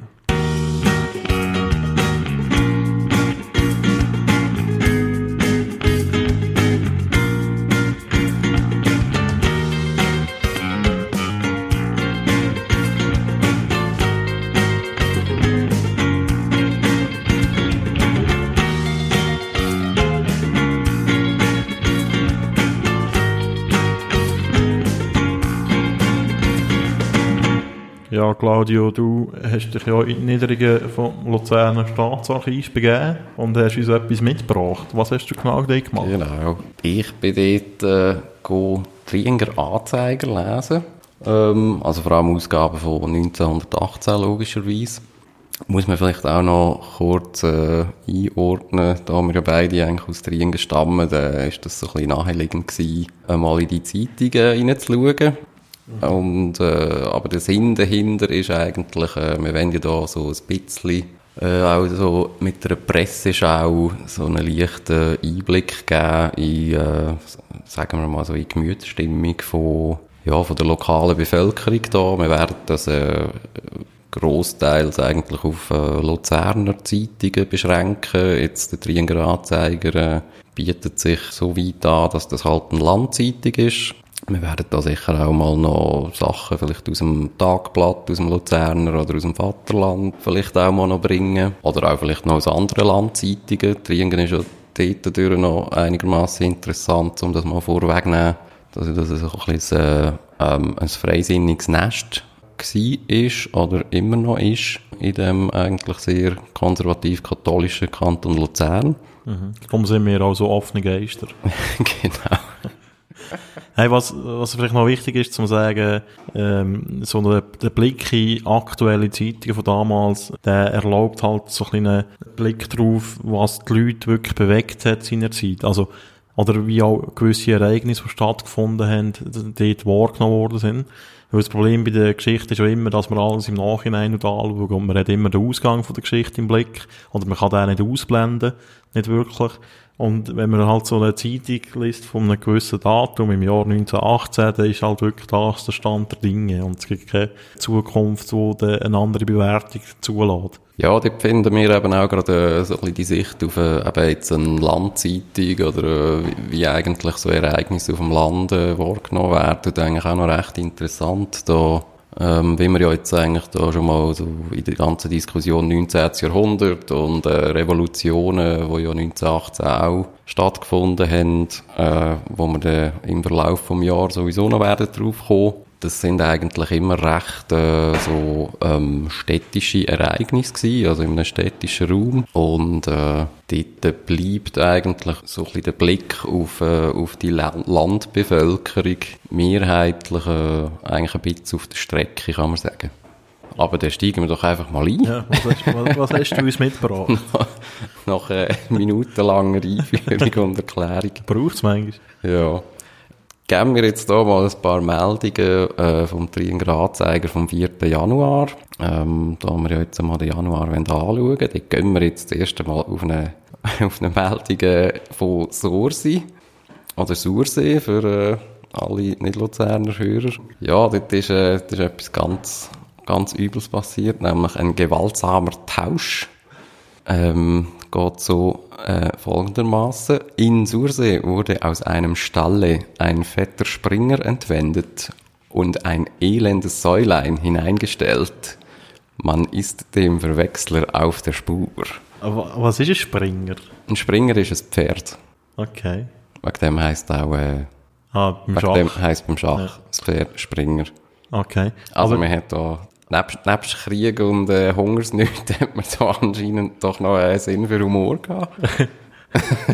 Ich Also- weiss nicht, ob das irgend so eine lokale Bauernfehde war oder so. Wo Das- mal einem irgendwie ein Ross, äh, ein Ross geklaut hat und einfach mal in so eine, irgendeinen Sau in den Stall reingestellt ein hat. elendes Säulein. Ja, das ist eigentlich ein abwärts. Äh, Also vielleicht hat, er, vielleicht hat er einfach eine kranke Sau reingestellt, keine Ahnung. äh. Interessante Geschehen, die da in, in dem Sursi passiert sind. Dann äh, vielleicht noch eine ganz kurze Meldung. In der Schweizer Munitionsindustrie für die Kriegsführenden sollen 80.000 Arbeitskräfte beschäftigt sein, meldet der Triengratzeiger. Das wird auch wieder mal ein Thema, ja, vielleicht sogar schon nächsten Monat, wer weiß es. Niemand weiss es. Aber äh, Munitionsindustrie ist ein grosses Thema gewesen bei der Schweiz im Ersten Weltkrieg. Ähm, dort hat man 80'000 sind auch noch viel für die damalige. Also, Es sind sehr viele, ja. Ich habe gerade letzte gelesen, dass eigentlich in der ganzen Rüstungsindustrie ähm, während dem Ersten Weltkrieg in der Schweiz, also ein Drittel von der ganzen Wehrindustrie und Uhrenindustrie in der Rüstung, Rüstungsindustrie beschäftigt gewesen. Also man hat dort, also ein bisschen ähnlich wie jetzt Amerika als neutraler Staat, hat man dort äh, zwar nicht direkt mitgemischt, aber äh, tatkräftig mitverdient. Dann äh, nochmal eine Meldung zur Berufswahl. Die Zeit der Berufswahl für viele der Schule entlassene Knaben gibt Anlass, Eltern und Vormünder auf den Metzgerberuf aufmerksam zu machen, der empfindlichen Mangel an Arbeitskräften leidet, weil die Zuwanderung fremder Berufstätigen fast ganz aufgehört hat. Es eignen sich allerdings nur gesunde, kräftige und geistig gut ausgerüstete Jünglinge. Jünglinge. Ja, das ist sehr interessant. Also erstens mal, der Metzgerberuf hat auch heute ein Nachwuchsproblem. Also das ist noch gleich wie vor 100 Jahren. Und man beklagt sich da ein bisschen über die mangelnde Zuwanderung. Gehöre ich da zwischen den Zielen? Ja, das ist eigentlich äh, ein bisschen atypische Meldung. Das war eigentlich eine Zeit, ja, 1917 ist eigentlich die Fremdenpolizei mal gegründet worden, aufgrund von grösseren Zuwanderungen. Wir hätten dort das Ganze wollen steuern, respektive abwehren. Ja, finde ich eigentlich auch noch eine erstaunliche Meldung in diesem Kontext. Und dann ein bisschen Weltpolitik unter dem Titel Noch kein Friedenswille. Die Westmächte wollen noch nicht in Friedensverhandlungen eintreten. Sie beharren auf ihren alten Kriegszielen. Die Zeiten werden sich auch hier ändern.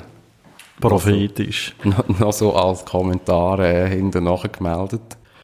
Ja, das, das ist ja genau das, was wir vorhin besprochen haben. Äh, die Zeit, wo Deutschland mit den Russen den Frieden verhandelt hat und die Amerikaner haben wollen, Ton, Ton, also eben die Westalliierten, Frankreich, England vor allem, auf die 14 Punkte festlegen, was sie dort noch abgelehnt haben.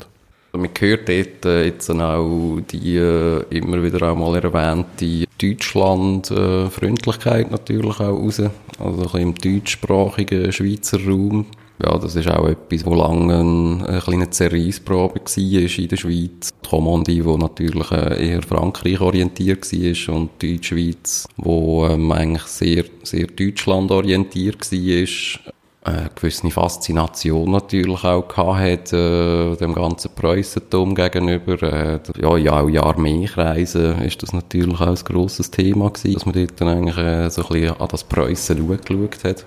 Und eben schimmert natürlich eben so ein die, die, also die Siegeseuphorie, die eigentlich doch noch erstaunlich lange auch bei, also hingehalten hat, wenn man ja denkt, äh, also jetzt Anfangs 1918, da ist man wirklich schon bei drei, drei Jahren, dreieinhalb schon im Krieg. Dreieinhalb, ja. Also es ist natürlich, zum einen kann man ja sehen, dass eigentlich in der Bevölkerung eigentlich der Frieden herbeigesehnt wird, aber dann gleich wieder eigentlich eben so ein bisschen die, die, die Siegesmentalität äh, irgendwie immer wieder durchschimmert und eigentlich äh, also das, ja, manchmal auch so eine Irrationalität dem Gegenüber irgendwie an den Tag legt. Mhm. So ist das. Das sind etwa so die Meldungen aus Tringen. Sehr schön. Januar 1918. Ja, da wären wir eigentlich auch schon am Ende von dieser Folge. Ähm, ich hoffe, es hat euch gefallen. Wenn ihr äh, Feedback habt, die E-Mail-Adresse findet ihr in der Podcast-Beschreibung. Dort findet ihr auch den Link äh, zu unserer neuen Webseite, wo man kann kommentieren kann. Und sonst hören wir uns nächste Woche wieder mit einer normalen Folge, würde ich meinen, oder? Genau, ja. Und in einem Monat geht es weiter mit dem 1918 Special. Dann wünsche ich euch eine gute Zeit. Auf Wiederhören. Welcome to 1918.